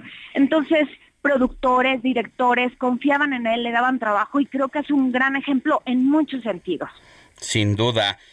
Querido Lalo, pues ¿con qué te quedas y qué crees que represente entonces ya eh, la partida de don Ignacio para la actuación mexicana? No, pues una gran pérdida porque además de su gran talento de que sobrado fue un ícono, fue todo un emblema en la historia del cine mexicano, una figura muy muy grande y que sin duda pues escribió una de las páginas más doradas, más brillantes en la historia del cine mexicano y en general de la del ambiente artístico en nuestro país. Muy bien, gracias querido Eduardo. Pues vamos a estar muy pendientes esta noche de lo que pase en los Oscar 95 edición y ya los estaremos resumiendo y comentando contigo aquí en el informativo de fin de semana. Hasta pronto y gracias por los minutos. Muchísimas gracias, muy buenos días, feliz domingo. Gracias. Moni Castañeda, eh, pues tú te encuentras ahí en la agencia funeraria de El Pedregal. ¿Qué hay, qué está ocurriendo en esta mañana cuando son las 8 con 37 minutos? Pues mira, aquí lo que puedo decirte es que estamos ya diversos compañeros de la prensa, somos los únicos que hasta a este momento nos encontramos en este lugar. Este, no ha llegado a, a nadie de la familia, se espera que lleguen después del mediodía. Eh, como te decía, hay tres salas destinadas a, a velar o a recibir a las personas que se den cita en este lugar. Se especulaba también si vendrán algunas autoridades o no, tanto federales como locales, pero por lo pronto hay todavía poco, un, un panorama poco claro de lo que va a ocurrir el día de hoy. Lo que sí, pues lo sabes tú muy bien, y para el público que nos escucha son estas guardias en espera de que justamente llegue algún, alguna persona, llegue la familia, que se dice de manera extraoficial, será después del mediodía, porque pues han sido, también no nos olvidemos que eh, don Ignacio estuvo ingresado en un hospital desde el pasado 3 de marzo. Entonces han sido días complejos también para la familia física, emocional y mentalmente. Entonces suponemos que eh, estarán recuperándose en, en la medida de lo posible para después llegar hasta este sitio y ya pasar las horas aquí recibiendo a las personas que se den cita en este lugar. Es decir, el féretro, el cuerpo de don Ignacio ya está en la sala eh, o está por llegar. ¿Qué, qué va a No. El cuerpo, el cuerpo ya se encuentra aquí desde ayer. No puedo especificarte la hora porque no tampoco se nos han dado como los informes este, tan claros. Ujú. Sí te puedo decir que hay tres salas porque eso ya lo vi en, lo, en, en el obituario que se coloca a, a la entrada de esta funeraria, pero es, es lo único que tenemos claro hasta este momento. Nosotros estamos aquí desde las Ya. siete y cuarto, siete y media de la mañana y sabemos que son tres las salas que están destinadas para velar a don Ignacio López Tarso y que la familia podría llegar después del mediodía. Bueno, y por lo pronto, ¿has visto a algunas personalidades importantes o todavía ha sido todo muy discreto? No, absolutamente a nadie. Te digo, los únicos que nos hemos Sí. dado cita, digo, hay más capillas, hay más, este, hay, hay, hay más eh, personas velando a, a sus familiares, pero los únicos que nos encontramos ahorita o hacia afuera son los medios de comunicación Ya. y no, no ha llegado nadie. Muy bien, Mónica Castañeda, te agradezco mucho que hayas estado con nosotros en el informativo de fin de semana, dar este análisis y este reporte de lo que ocurre ahí. Y si te parece, a ver si antes que nos vayamos de esta transmisión que ocurre hasta las 10 de la mañana, unos minutitos antes, podemos llamarte nuevamente para ver qué ha ocurrido de aquí a entonces. Sin problema, aquí estamos con todo gusto. Te mando un abrazo y gracias. Igualmente, gracias a ti, buen día. Hasta pronto.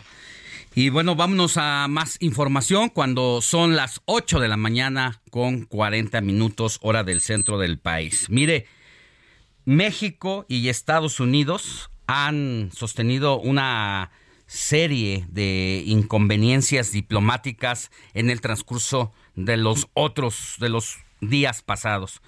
Se ha mostrado un poco la cordura por parte del gobierno de México y a decirlo de manera muy eh, directa de López Obrador con eh, su homólogo estadounidense y con las autoridades de gobierno. No así con legisladores republicanos que han propuesto eh, que fuerzas federales de los Estados Unidos vengan a nuestro país para eh, ayudarle al ejército mexicano a combatir a los cárteles de la droga, porque consideran que las autoridades mexicanas no han estado a la altura y están siendo rebasadas por eh, pues el los, las, los grupos criminales. Y así, mire, escuche la versión de este legislador estadounidense.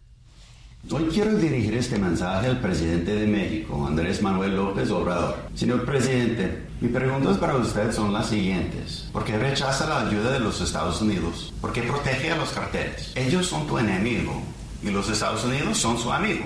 Lo único que busco es el éxito de México y una mejor vida para el pueblo mexicano. Podemos ayudarle si nos deja, si nos permite brindarle ayuda con nuestros vastos recursos y capacidades. Podemos acabar con la violencia de los carteles de una vez y por todas. Pues es Dan Crenshaw quien precisamente ha eh, de alguna manera dicho que estos grupos criminales representan un riesgo y que prácticamente los ha comparado con grupos terroristas. Por eso agradezco que en la línea telefónica esté con nosotros la maestra Aribel Contreras. Ella pues es especialista en asuntos de política exterior. Ella es coordinadora de negocios globales de la Universidad Iberoamericana. Es, yo dije maestra, pero también es doctora en estos asuntos. Eh, unirá, querida Aribel, eh, la próxima semana se reúne, ¿qué digo la próxima semana? El día de mañana el secretario de Relaciones Exteriores Marcelo Ebrard con los cónsules de los Estados Unidos para abordar el tema de el tráfico de fentanilo que ha dicho Estados Unidos es un grave riesgo y al mismo tiempo saber cuál va a ser la narrativa en torno a lo que propone este legislador. Muy buenos días, ¿cómo estás? Muy buenos días, mi querido Alex. Un gusto poder estar aquí contigo y con todo tu auditorio. Has dado una introducción extraordinariamente clara y puntual, donde el día de mañana el canciller Marcelo Ebrard estará en la ciudad de Washington reuniéndose con los, los 51 cónsules que nos representan al interior de la Unión Americana para poder plasmar hacia dónde van, cuál es la visión del gobierno mexicano para que a la vez cada cónsul al interior de sus distritos de influencia hagan llegar a la comunidad mexicana lo que el gobierno de este lado de la nación está haciendo para combatir estas organizaciones criminales que lamentablemente tanto daño hacen a México y también a la Unión Americana. Alex, ¿por qué digo esto? Porque son eh, grupos que se han dedicado no solamente a la comercialización del fentanilo que cobra cien mil vidas al año en Estados Unidos, sino que también tanto daño nos hacen a la sociedad mexicana. Y esta reunión se da la luz pues de una petición por parte del Palacio Nacional derivado a que pues sí hay estas propuestas como ha habido durante los últimos 20 años, esto no es nuevo, donde haya legisladores o gobernadores o algún actor político de Estados Unidos donde exija al Ejecutivo eh, que declare estos grupos criminales como organizaciones terroristas. ¿Por qué eh, digo al Ejecutivo? Porque es el único que está facultado al interior de Estados Unidos para poder declarar eh, al exterior algún grupo criminal que se declare con esta eh, categoría. ¿Esto qué implica? Porque de repente pocos medios lo mencionan, Alex. Esto implicaría, eh, más allá de violar horriblemente la soberanía de, de, un país, que en este caso, pues es claro que no se debe de permitir por parte del gobierno mexicano, como en, en el pasado tampoco se, se permitió eh, también implica que se congelarían las cuentas bancarias de cualquier persona ligada a este tipo de, red criminal, implicaría que tampoco les permitirían el ingreso ni a ellos ni a familiares a territorio estadounidense, eh, eh, entre muchas otras aristas. Pero ¿sabes qué pasa, Alex? Que esto es parte ya de la fase 2 de este acuerdo que entre México y Estados Unidos desde hace más de un año se firmó con el nombre Entendimiento Bicentenario, que de hecho esta semana se recibió una delegación de Estados Unidos acá en la Ciudad de México, Alex, y, y entonces es como como no nada más que se diga en interior de México o dejarle el poder a los medios, sino decirle a los cónsules baja esta información para que la comunidad mexicana sepa que algunos legisladores estadounidenses están exagerando y, demás, pero lo que no es una exageración es que definitivamente la violencia en México está escalándose, que las acciones actuales por parte del gobierno mexicano no son suficientes y que sin duda hay que poner sobre la mesa que más allá, Alex, de lo que exija o no Estados Unidos, los mexicanos exigimos que esto ya se detenga. Definitivamente es un asunto que tenemos un problema interno que tenemos que resolver antes de lo que nos vengan a decir los gringos o lo que pidan para su seguridad propia o su beneficio. Tenemos un problemón que hay que destacar que esto terminó de reventar a raíz del secuestro de cuatro estadounidenses que venían a Matamoros con el supuesto pretexto de que una de sus integrantes se iba a someter a cirugías plásticas. Luego ha trascendido que incluso pudieron haber sido eh, pues integrantes también de bandas criminales del otro lado de la frontera. Eso todavía no está claro. Lo que está claro es que sí fueron levantados y ocurrieron muchas cosas a raíz de esa situación. Una reunión en privado de Ken Salazar que entró a Palacio Nacional de manera apresurada y con la encomienda por parte del gobierno de Joe Biden de dejarle las cosas muy claras al presidente de la República de la gravedad del tráfico de drogas, sobre todo esta droga que está de moda, el fentanilo, que hemos visto imágenes que llaman poderosamente la atención de quienes las hemos visto. Parece una serie de Walking Dead donde quienes consumen y se vuelven dependientes de esta droga terminan prácticamente como zombies y que esta situación refleja dos casos, dos cosas también,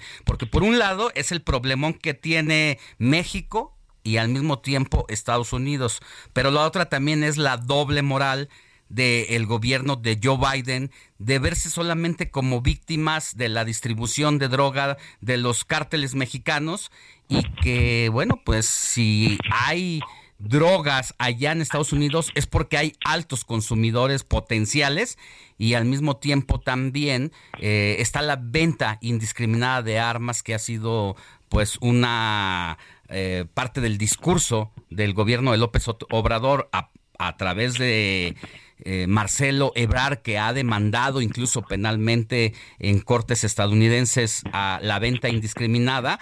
Y bueno, pues esta situación se complica y se agudiza.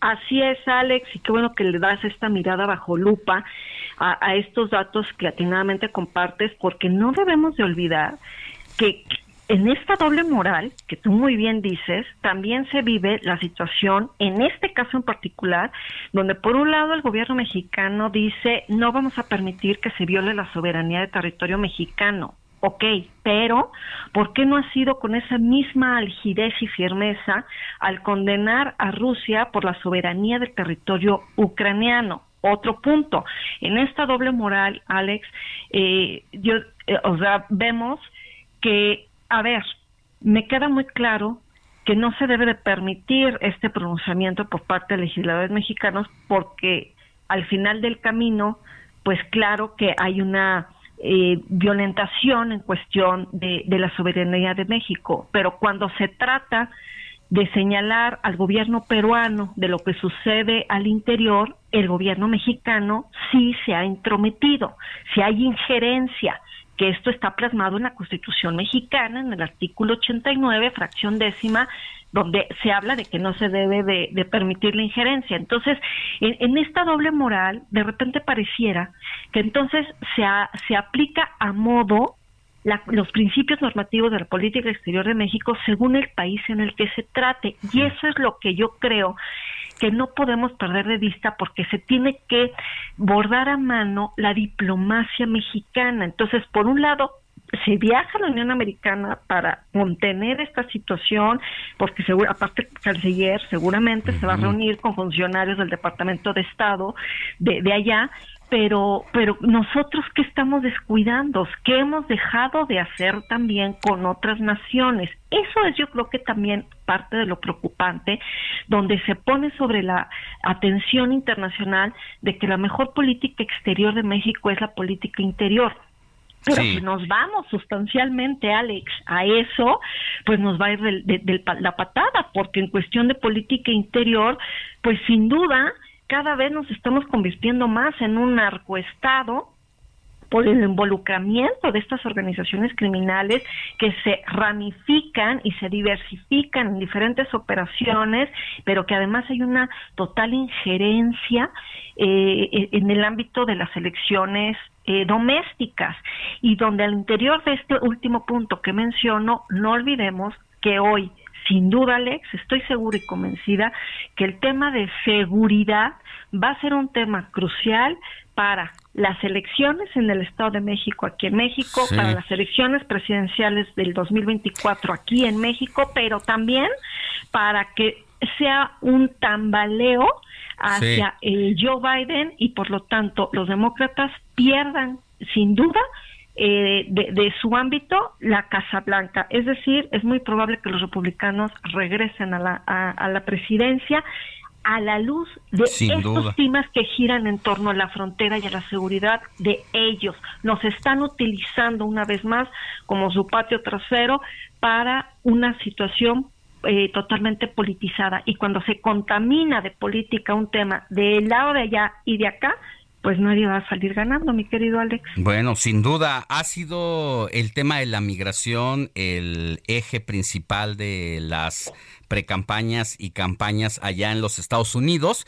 Hoy, pues da una vuelta de campana a la temática porque el asunto de seguridad, como dices, ahora, y mira que los problemas de migración son muy severos, pero ya es eh, en este momento lo que está ocurriendo en seguridad, cárteles de la droga. Hay que recordar también que está la petición de Estados Unidos de llamar eh, a cuentas a Ovidio Guzmán ya como una extradición. El gobierno de México ahí también parece tener una posición nuevamente a favor de este criminal a quien el gobierno de López Obrador liberó en 2019 en su captura, en donde también se habló de la posibilidad de que agentes eh, estadounidenses estuvieran encubiertos y hubieran liderado esa captura, que luego López Obrador aceptó haber hecho una llamada telefónica a la gente del ejército para que liberaran a este presunto criminal que incluso, a pesar de que se sabe quién es, no tenía una sola eh, investigación aquí en México. También eso ha hecho enojar al gobierno de los Estados Unidos. Nos quedan como 40 segunditos nada más para concluir, Aribel. Así es, mi querido Alex, estamos viendo que los temas de García Luna, Ovidio Guzmán, pero también lo que sucedió hace más de un año con el exsecretario de, de, de, Seguridad Sí. y todo, eh, a- le echan mucha leña al, al fuego con respecto a la agenda bilateral. Entonces, estamos viendo que estos temas álgidos serán un parteaguas también para los próximos años en esta relación tan necesaria, tan asimétrica, pero de supervivencia. Pues te mando un abrazo, Aribel Contreras, coordinadora de negocios globales de la Universidad Iberoamericana. Que tengas excelente semana. Igualmente para ti, otro fuerte abrazo para ti, para todos en cabina, aquí en el Heraldo Radio de fin de semana. Gracias, Gracias. Alex. Bye. Vamos a una pausa y volvemos con más información. La noticia no descansa. Usted necesita estar bien informado también el fin de semana. Esto es Informativo El Heraldo Fin de Semana. Regresamos.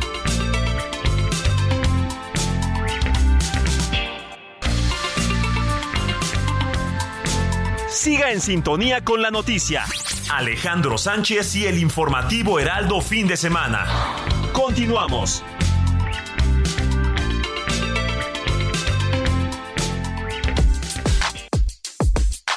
Zona Random con Diego Iván González.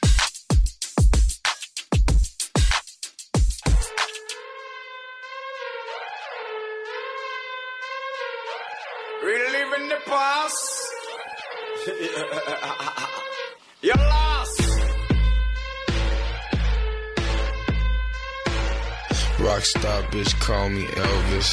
MOB, she call me selfish. Success got them jealous. Shorties killing, wildin' drilling. Tattoos, how they break the news. It was real if you made the news. Last night my bitches came in twos. And they both suck like they came to lose. Dropped out first day of school.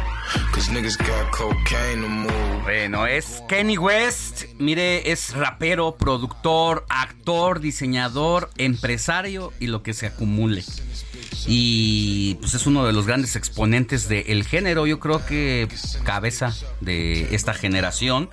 Eh, recientemente, eh, pues se supo de los problemas económicos de la marca Adidas que las vio de verdad, de verdad eh, difícil todo este año que pasó, lo que va de este año, porque se rompió la relación por algunos comentarios, entiendo, antisemitas y definitivamente pues se le complicó a la marca y ha tenido que pues recomponer esta relación.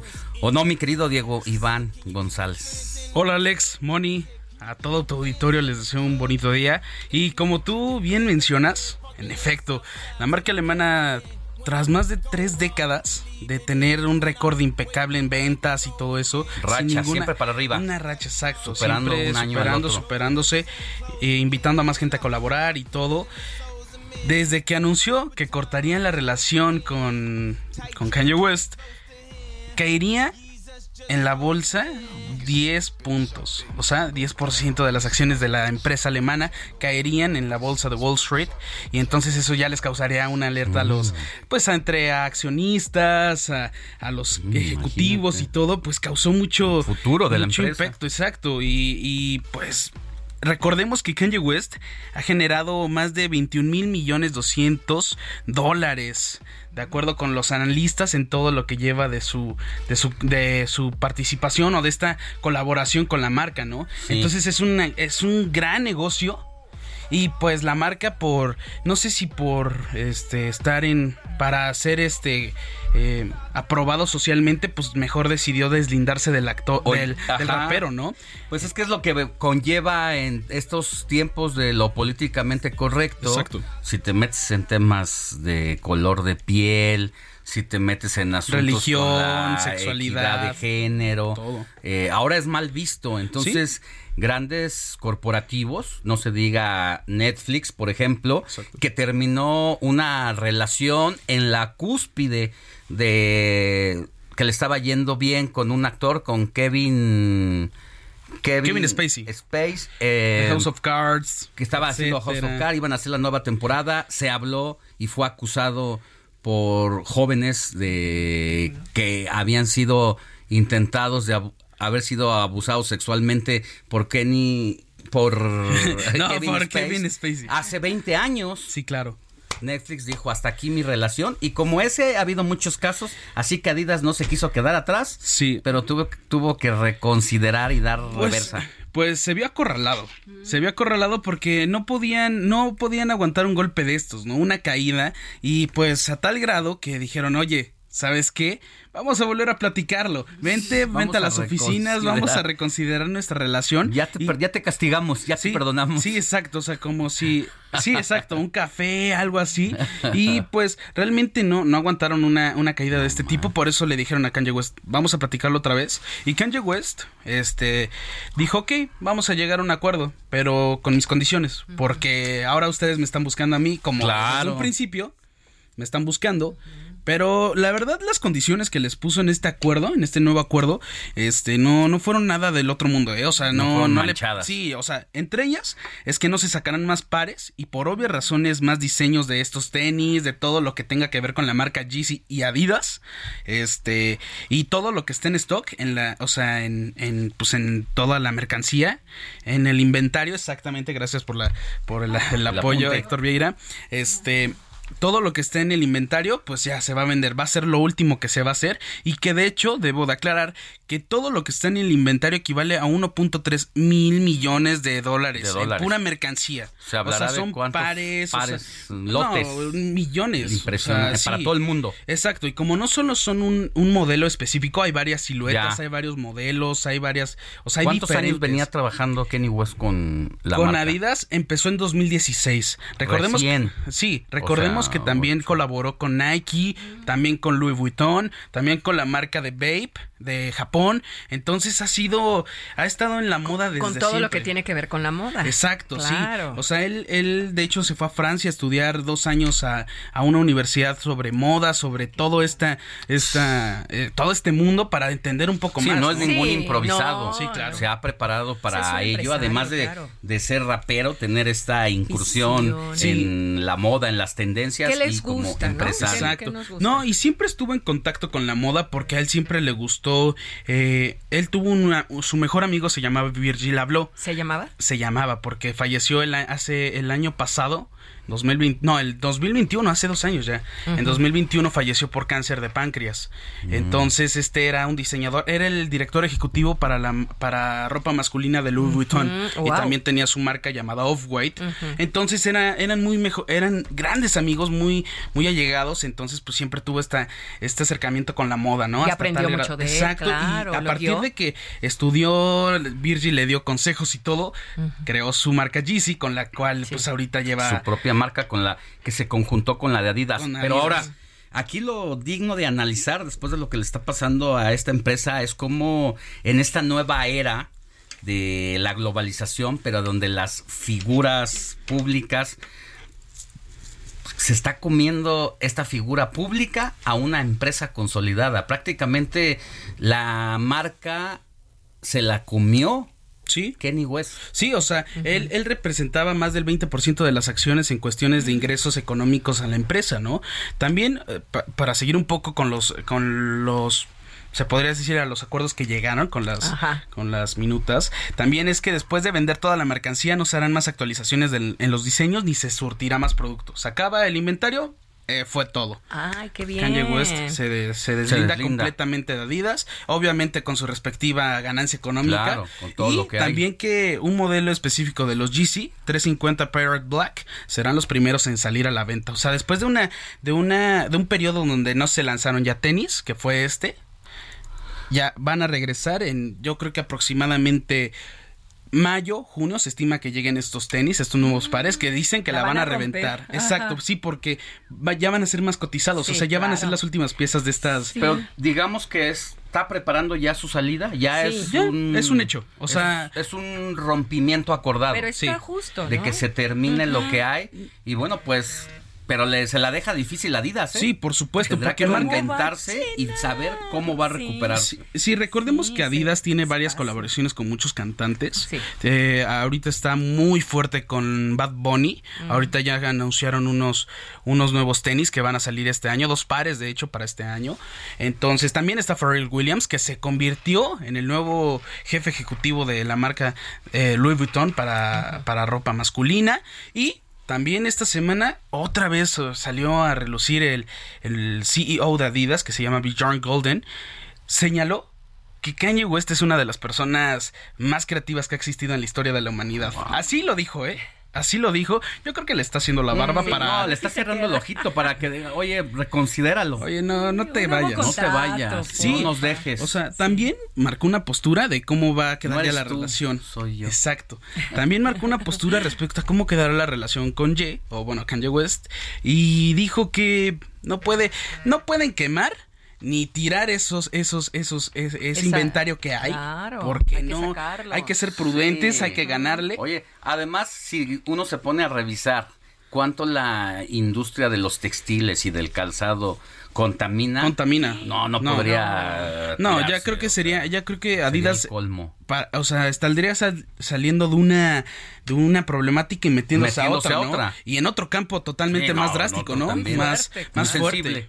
Muy sensible, exactamente. Entonces ese es el tema con Adidas y Kanye West. Bueno. Veremos qué pasa. Estamos todavía a la expectativa. Y, y para cerrar, yo creo, considero que es todo lo que toca Kanye West es oro. No, no por ser su fan, pero realmente ha elevado las ganancias de las Pues dan marcas con los las que ha datos estado. duros, ¿no? Y ahí, Ahí están los datos, exactamente. Definitivamente. Bueno, pues ahí está eh, tratando de reponerse Adidas, una empresa internacional. Un titán de muy la industria. consolidada, un titán de la industria que entra en crisis a partir de un acuerdo roto con uno de sus socios comerciales y que habrá que ver si Bad Bunny les ayuda a empujar el barco Y a Pharrell Williams, o sea, nuevamente. mucho de estos diseñadores y Pues con la experiencia que han tenido, famosos. tienen que hacer Sí. grandes y buenos acuerdos, Exacto. ¿no? Ambos. Así Bueno, Sería todo por mi Pues parte. excelente, gracias, Diego Iván González, que tengas buen día. Hasta luego. 9 de la mañana con 14 minutos. Vamos a seguir con la información. Es momento de las recomendaciones literarias con nuestro querido experto y escritor, poeta Luis eh, Enciso. Y mi querido José Luis Enciso, adelante. José Luis Enciso. Lecturas.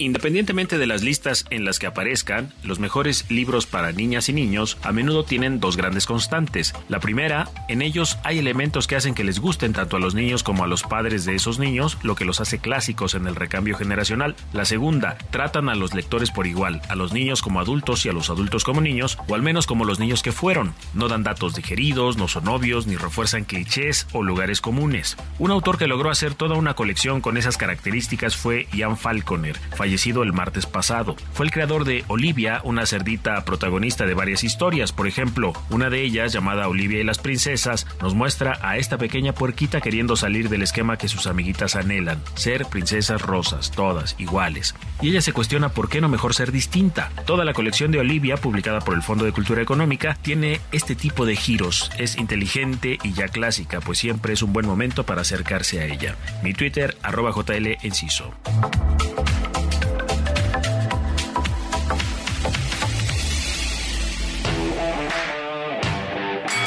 Deportes con Jorge Mile en el informativo Heraldo fin de semana. Yo que fui tormenta, yo que fui tornado, yo que fui volcán, soy un volcán apagado. Porque tú Mi querido Jorge Mile, muy buenos días. Así te recibe el productor Héctor Alejandro Veira con uno de sus eh, artistas preferidos, José José. ¿Y por qué será? ¿Y por qué será, mi querido Alex? pues eh, a ver que nos diga por qué. Bueno, mientras tanto, pues anda anda de capa caída. Se apagó el volcán. ¿O no, mi querido Héctor? Lo apagaron, lo apagó el América. El Ajá. América apagó el volcán. Le gana a los Tigres. A los Tigres, como A los dices. Tigres. A los Tigres le gana el conjunto americanista. Debes de estar de fiesta todavía con confeti en la cabeza, ¿no, Alex? Definitivamente, ¿eh? ahí este, les rompe esta racha. Sí, y, y la verdad es que jugando bien el América, concentrado, regresó a ser eh, el equipo que eh, hace ajustes sobre el terreno de juego. Y bueno, primero anotación de Cabecita Rodríguez al 32, ponía adelante el conjunto americanista ya en el volcán. Y ya cuando lo apagaron fue al eh, minuto 72 en un gran contragolpe muy bien ejecutado. Ahí Leo Suárez define y con eso hace el 2 por 0 que a la postre fuera definitivo cuando justo el conjunto de Tigres se lanzaba con todo al ataque, los dejaron llegar, robaron la pelota, contragolpe y adiós.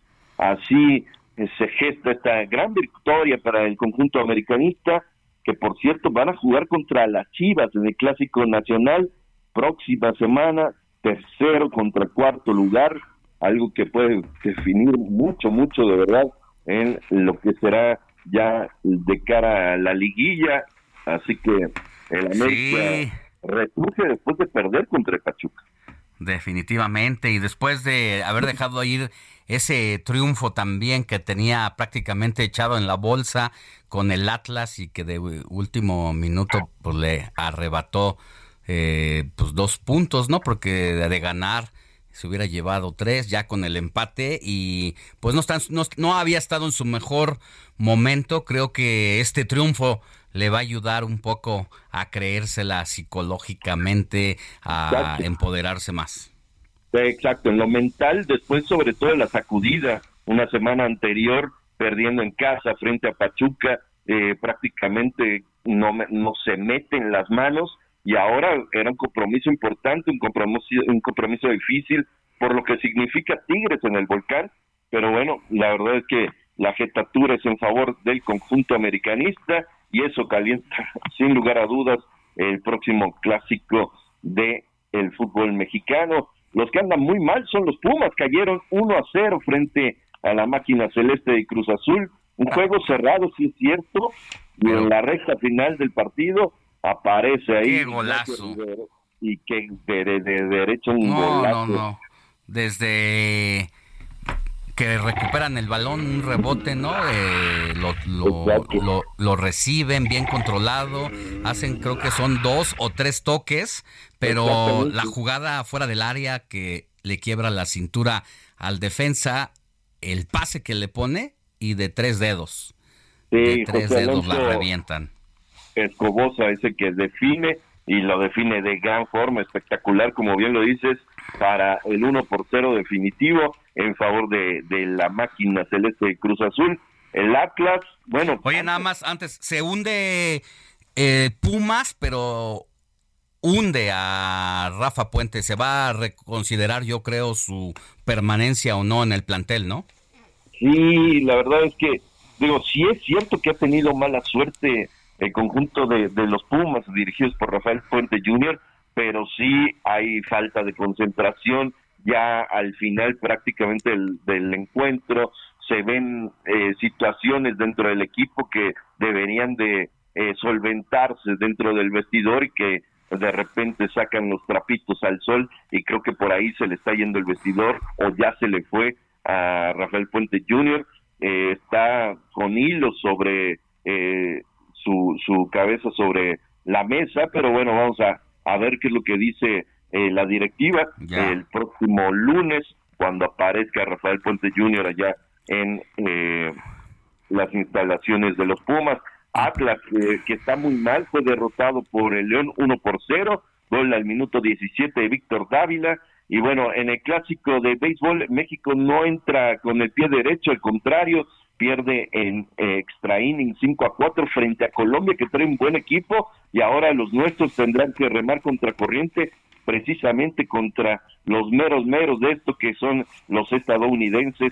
Así que hoy por la noche México lo intentará. Y en el boxeo, Tim Chiu, ¿te acuerdan de Costa Chiu, que fuera un rival de Julio César Chávez ya en la parte final de la carrera del gran campeón mexicano, que incluso le, le venciera al mexicano? Bueno, su hijo Tim Chiu ayer se convierte en campeón eh, interino de la Organización Mundial de Boxeo en peso super welter.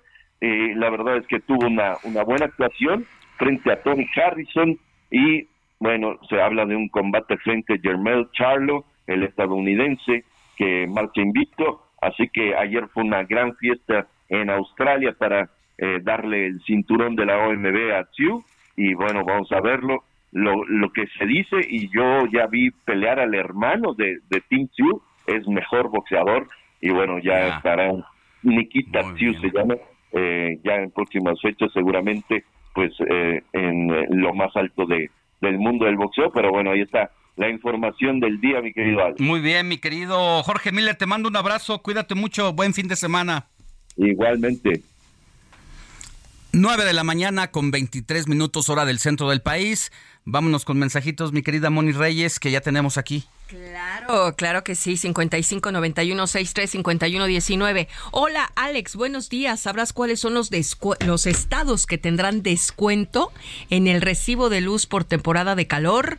Soy Pamela Salas de Oaxaca. Tenemos la respuesta sí, ya. los estados que tendrán descuento en este recibo de luz en verano son, atención, Nuevo León, Sonora, Coahuila, Baja California, Chihuahua, Michoacán, Tamaulipas, Sinaloa, Nayarit, Colima, San Luis Potosí, Hidalgo, precisamente Oaxaca, Morelos, Guerrero, Veracruz, Chiapas, Tabasco, Campeche y Yucatán. Este subsidio por calor de la CFE, que aplica un descuento en el recibo de la luz de las entidades, fíjense, con temperaturas mínimas de 30 grados en verano, no se tiene que solicitar a la dependencia, sino que la tarifa 1C se trata de un beneficio que la empresa aplica de manera directa en las entidades mencionadas. Bueno, pues ahí la respuesta. Hola Alex, soy el señor Rafael Lozano. Un favor, ¿me podrías ayudar a saber qué necesito para obtener el crédito Mejoravit para remodelar una casa? No sé si tenemos tiempo para contestarle. ¿Sí? Ok. Este, pro este programa del Infonavit está destinado en brindar créditos cómodos y a sus derechohabientes para llevar a cabo sus planes de expansión o reparación de sus viviendas. Para acceder a esto, el Infonavit pide los siguientes requisitos. Contar con empleo vigente, 1080 puntos de precalificación, tener al menos cuatro meses de antigüedad en el lugar del trabajo actual, no contar, muy importante, con otro crédito Infonavit vigente. Asimismo, debes contar con estos documentos, acta de nacimiento original y copia, identificación oficial, INE, comprobante de domicilio, programa de obra, programa físico financiero, presupuesto de obra y solicitud de inscripción de crédito. Muy bien, vámonos a una pausa y regresamos con más información, todo sobre el Día Mundial contra la Censura en Internet. La noticia no descansa. Usted necesita estar bien informado también el fin de semana. Esto es Informativo El Heraldo Fin de Semana. Regresamos.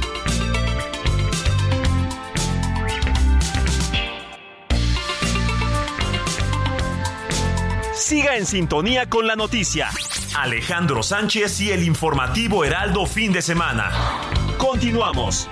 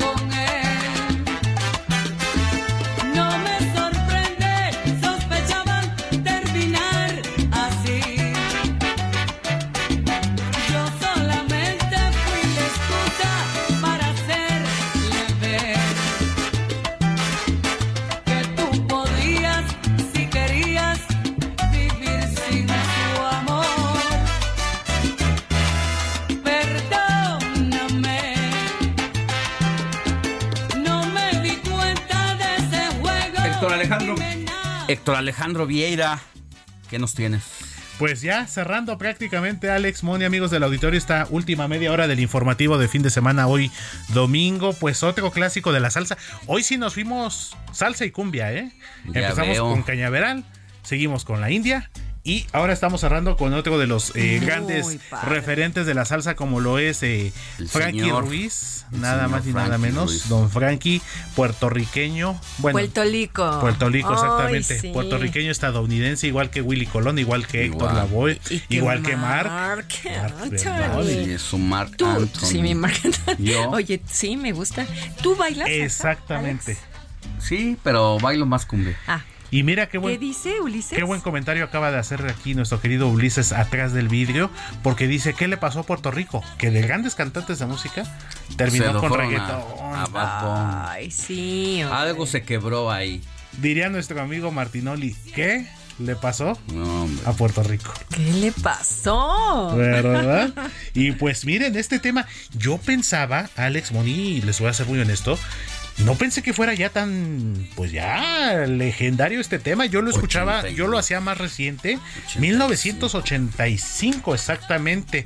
Este tema, tú con él precisamente, tema principal del disco del mismo nombre precisamente. Pues es que fue cuando el terremoto. O sea, Exactamente. estaba sonando esta rola junto con en otros escenarios, en otra eh, en otro género estaban Claro. las flans, las Pandora. Ajá, exactamente. Pero del este lado de lo bailable era Frank Ruiz. Exactamente, justo en esa época, como bien lo dices, Alex, 1985, bueno, en lo que es la balada, pues era Flans, precisamente que debutaba, Pandora, estaba también muy de moda ese tema de José José y José Feliciano, de Mm. Por ella.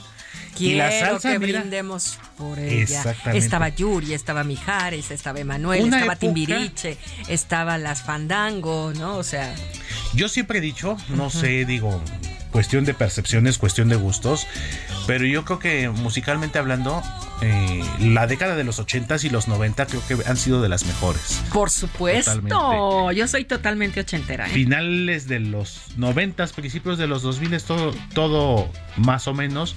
Y digo, es cuestión de gustos, se respeta, como dijo Bora Milutinovic, yo respeto, pero creo que la música empezó a mermar mucho su calidad justo a raíz de la aparición de los géneros urbanos del reggaetón. Digo, hay para todos los Mm. Hay gustos, a cada quien le toca su época, temas, por sí. supuesto. Pero yo, Pero- personal, ochentera tú. Ochentero, me quedé además atrapado, pero Yo estoy también bien tocaban los atrapada, hasta el copete traigo de la flans. Como bien lo dicen, Moni, eh, a lo mejor los que nos conocen como almas viejas, pues creo que nos quedamos con esas épocas. Sí. Definitivamente. Y hay jóvenes que están atrapados en los 60, ¿eh? Sí, por o sea, supuesto. también. Entonces, la música es mundial. Eso que ni que pues, querida. Y pues cerramos con Frankie Ruiz, tú con él del disco del mismo nombre de 1985. Y pues ya, recta final de este informativo, Alex. Gracias, Héctor Alejandro Vieira. Un abrazo a todos, nos escuchamos el próximo fin de semana con mucho gusto. Claro que sí.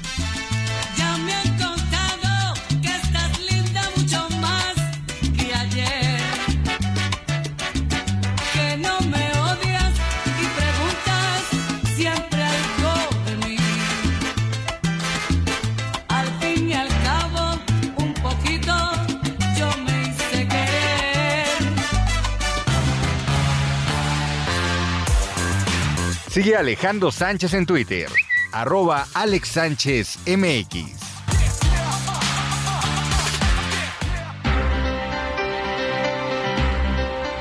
Seguimos con la información. Mire, cientos de mujeres choles en Chiapas se reunieron este sábado en apoyo a Claudia Sheinbaum Pardo, ya que están convencidos de que la jefa de gobierno de la Ciudad de México es sin duda la mejor opción para ser la ganadora de la encuesta interna de Morena rumbo a la elección presidencial de 2024. En su cuenta de Twitter, el exgobernador del estado, Pablo Salazar Mendiguchía, resaltó la visita de la mandataria capitalina, lo cual desató un sinfín de comentarios en torno a la figura de Shane Bampardo, al señalar la labor que realiza en favor de los pueblos originarios de este estado y en todo México. Esta asamblea informativa se realizó en Bachajón, un poblado perteneciente al municipio de Chilón, en la región selvática de Chiapas, ubicada entre Tulijá, Tzetzal, Chol, ahí en su lengua originaria, las mujeres de la zona se sumaron a los esfuerzos que realizan en todo el país cuida, eh, de ciudadanos libres para que Claudia Sheinbaum pueda ser la gobernadora la ganadora del ejercicio demoscópico de su partido a realizarse en los próximos meses. Y así se escuchó parte del evento de ayer en Chiapas.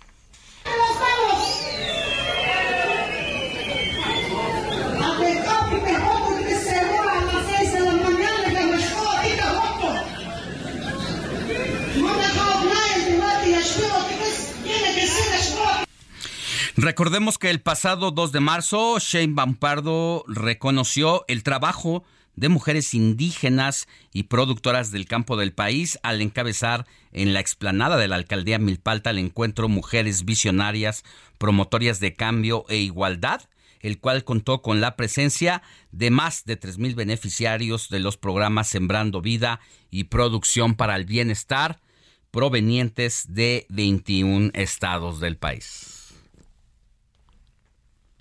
Alejandro Sánchez y el informativo Heraldo fin de semana. Noche navegamos varias horas, algunas veces hasta el amanecer. Me confiesa lo mucho que me adora y que nunca va a dejarme de querer. Qué lástima que por internet mis manos no puedan tocarla, que no pueda sentirle la piel, que no la pueda besar y abrazar. Bueno, es, es amor de internet lo que está, está, está escuchando de los socios del ritmo es que estamos celebrando el Día Internacional de los Tuiteros, pero también el Día Mundial contra la Censura en Internet. Antes de dar paso a estos temas y a la colaboración de Pepe Galaviz, consultor político en comunicación digital, para hablar de estos temas, vamos a sacar algunos mensajitos ya que se nos están acumulando y que, como sabe, pues lo más importante de todo esto es usted que nos escucha, que está del otro lado de su radio, por donde quiera que se mueva en el auto, que si está en su oficina o en el radio en casita, acompañándonos en la hora del desayuno. Moni Reyes. Claro que sí, muy buenos días. Solo para denunciar que en mi colonia Vislaverde, Nicolás Romero, ya tenemos varios meses y años denunciando nuestras calles. Queremos ver si por este medio, Alex, nos pueden ayudar y que vengan a hacer un reportaje. Es en Avenida La Colmena, Colonia Vislaverde y Arcoíris, en Nicolás Romero, Estado de México. Muchas gracias y estamos a sus órdenes y esperan respuesta. Bueno, pues ahí está, ¿no? El mensaje. Alex, Moni, Robert, presente Laredo Smith, McAllen, Texas, 91.7 este domingo. Y qué mejor que escuchando el Heraldo Radio, porque la noticia no descansa, el Heraldo siempre avanza. Un fuerte abrazo a todos ustedes, gracias. Muy buenos días, Alex, Mónica, soy Esmeralda. En la colonia del Valle los escucho todos los fines de semana, son muy amenos. Saludos. Muy buenos días, Alex, me encanta tu noticiario. Son mi compañía en la preparación del desayuno y el almuerzo. Realmente los disfruto. Gracias. Saludos, Moni. Atentamente, señora Silvia Matías, desde Santo Tomás, Estado de México. También nos escribe Fernanda González. Hola, Alex. Buenos días. Ya andamos desde muy temprano escuchándolos. También nos sintoniza María de Jesús. Muy buenos días. Los veo en cabina, en vivo, desde la página del Heraldo, www.elheraldodemexico.com.mx. Le da a la sección radio y ahí nos puede ver. No me los pierdo. Los fines de semana. Gracias. Alex, buenos días. Los escucho todos los fines sin falta. Me acompañan a caminar. Soy Jimena Reyes y también mediante sus celulares, mi querido Alex, pues eh, luego, luego localizan eh, a través de la radio El Heraldo 98.5 y ahí estamos. ¿Qué más dice? Te dejo los... Ah, bueno, muy buenos días, chicos. Excelente programa. Nunca me lo pierdo les recomiendo la barbacoa del mercado de la nueva, de la nueva Santa María y su consomé. ¡Ay, qué rico! Gracias. el apetito. Sí, saludos desde la bella y hermosa comarca lagunera, desde Gómez Palacio, Durango, abrazos hasta el norte. Y mandamos un abrazo, ¿sabes? Aquí en a Marta Westrup, que nos escucha en Monterrey, Nuevo León, desde el 99.7. Está de vacaciones ahí. Ella viene de Texas, entonces está ahí con pues la familia. Un abrazo hasta Monterrey y a Durango también. Radio Escucha, que allá en Monterrey nos sintonizan por el 99.7 de FM. Gracias, Moni. De nada. Vamos a seguir con la información. Mire, le decía, eh, hoy se celebra el Día Internacional de los Tuiteros. El 12 de marzo se rinde homenaje a todas aquellas personas que interactúan a diario en la red social del pajarito comunicando sus pensamientos, ideas, opiniones, se celebra pues el Día Internacional de esta forma. La creación, la creación de esta efeméride tan singular en el año 2012 fue iniciativa de los usuarios de Twitter en homenaje a Jack Dorsey, uno de sus cofundadores. Fue el primer tuitero en postear un mensaje acabo de crear mi Twitter. Los tuiteros no son únicamente personajes famosos que postean mensajes en la red, tales como políticos, intelectuales o empresarios. También se trata de personas comunes que expresan su opinión y su punto de vista sobre algo tópico en tan solo 280 caracteres. De acuerdo al impacto y retransmisión del mensaje publicado, puede llegar a ser tendencia en esta red hay de todo en esta red social, tuiteros ingeniosos, divertidos, analíticos o muy ácidos de sus publicaciones y comentarios. Casi, casi no hay censura en Internet.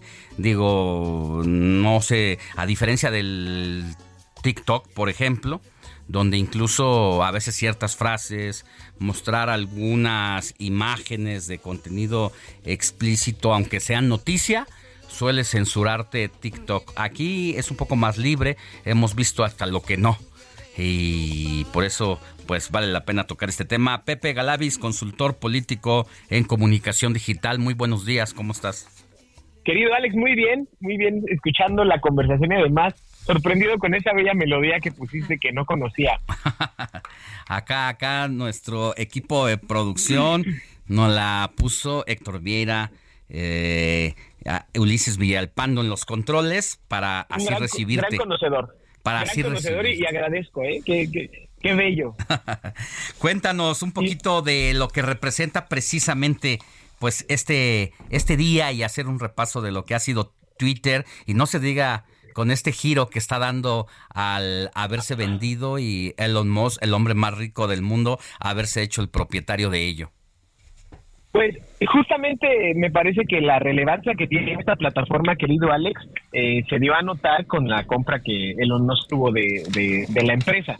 Eh, Twitter, si bien eh, se conmemora hoy el Día del Twittero porque hoy salió el primer tweet hace ya bastantes años, más de los que yo quisiera eh, también aceptar porque soy usuario desde los primeros años que salió a la luz pública esta plataforma.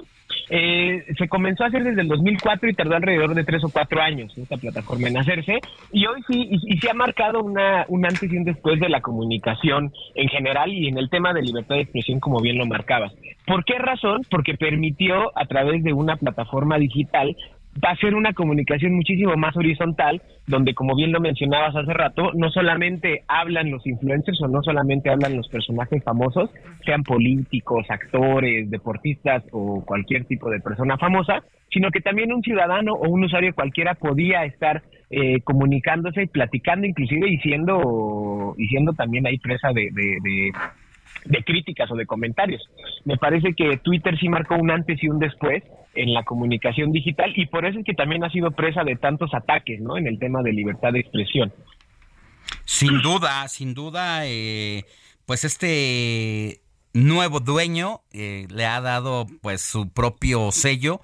No sé si ya se sienten los cambios como tal hacia, hacia dónde va eh, su estrategia, pero sin duda lo que representa él como el hombre más rico metido en los temas económico políticos de la agenda global pues eso es lo que hace que también pues, sea mucho más interesante eh, el análisis de hacia dónde va a ir esta red del pajarito.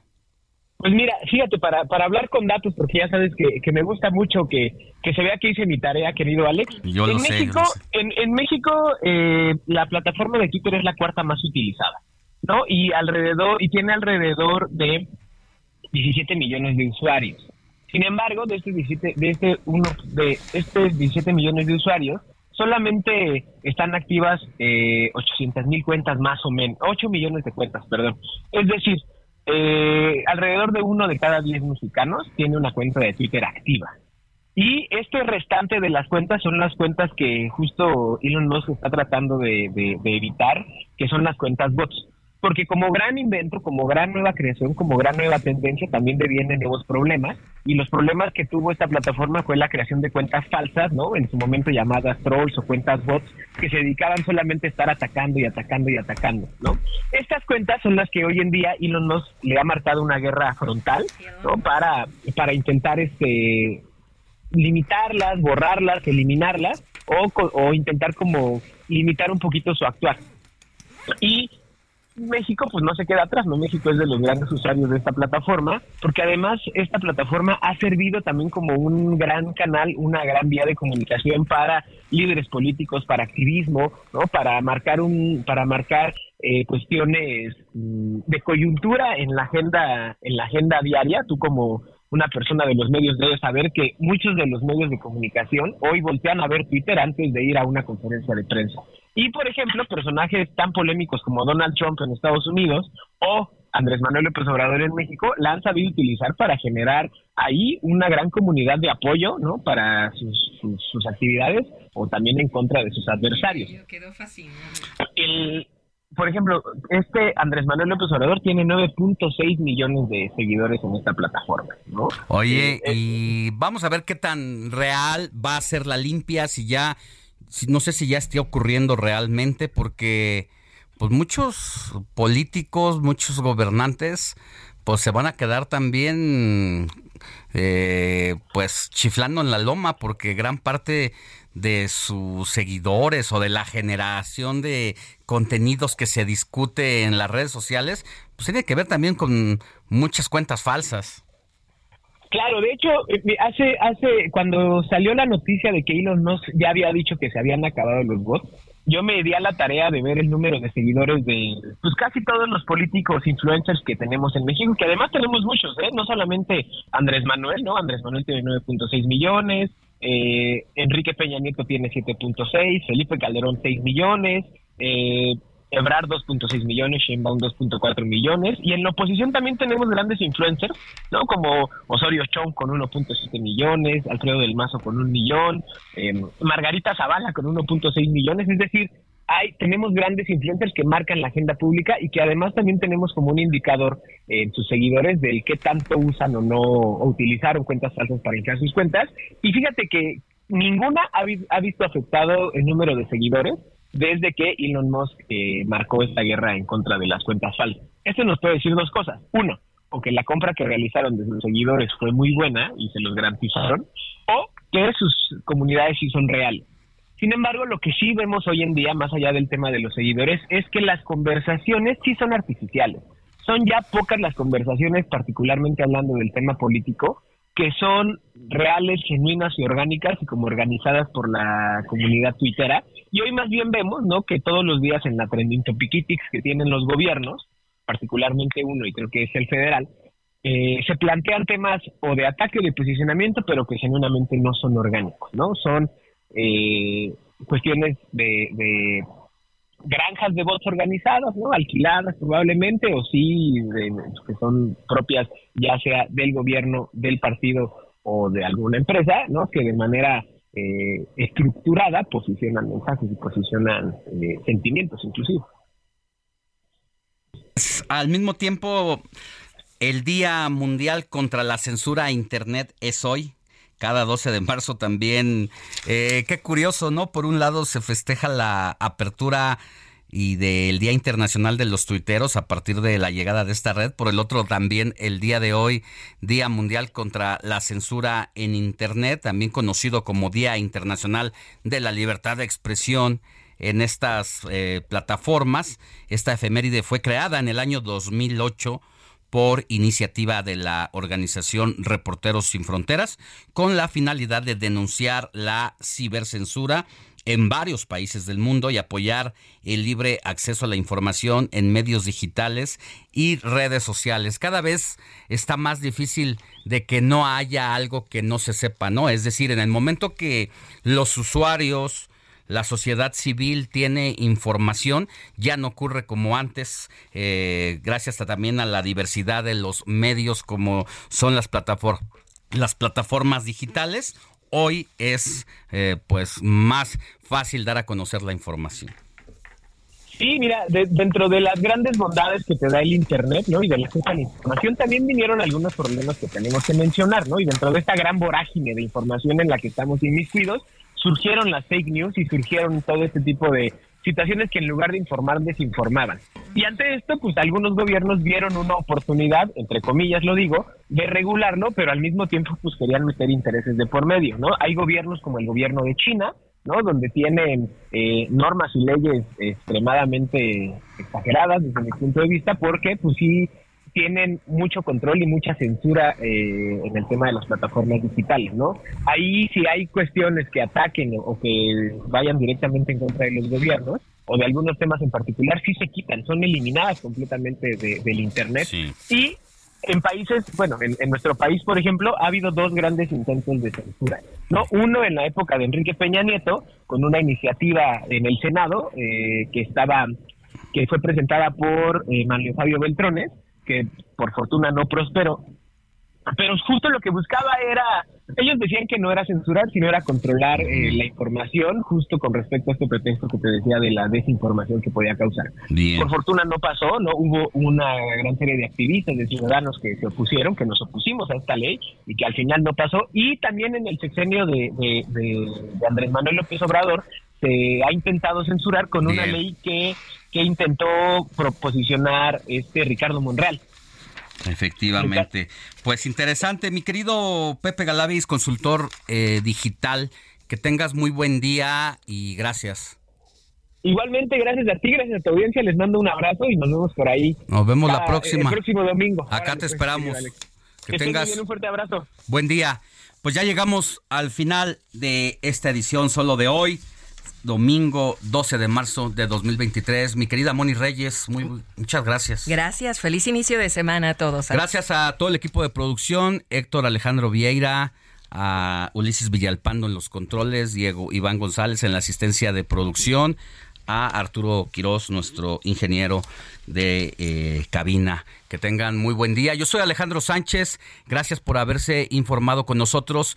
A las 12 del día comienzan a llegar los familiares de don Ignacio López Tarso a eh, la funeraria de El Pedregal, donde está siendo velado, y también en las próximas horas se va a definir si le rinden homenaje o no en el Palacio de Bellas Artes. Éxito.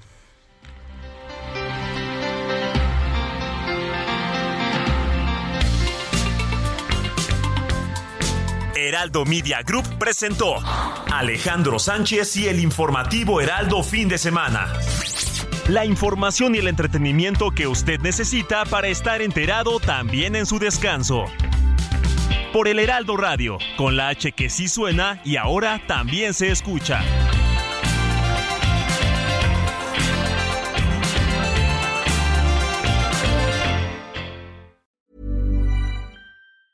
Ever catch yourself eating the same flavorless dinner three days in a row?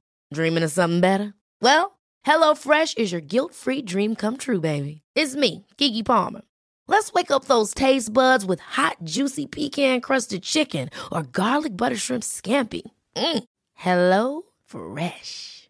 Stop dreaming of all the delicious possibilities and dig in at HelloFresh.com. Let's get this dinner party started.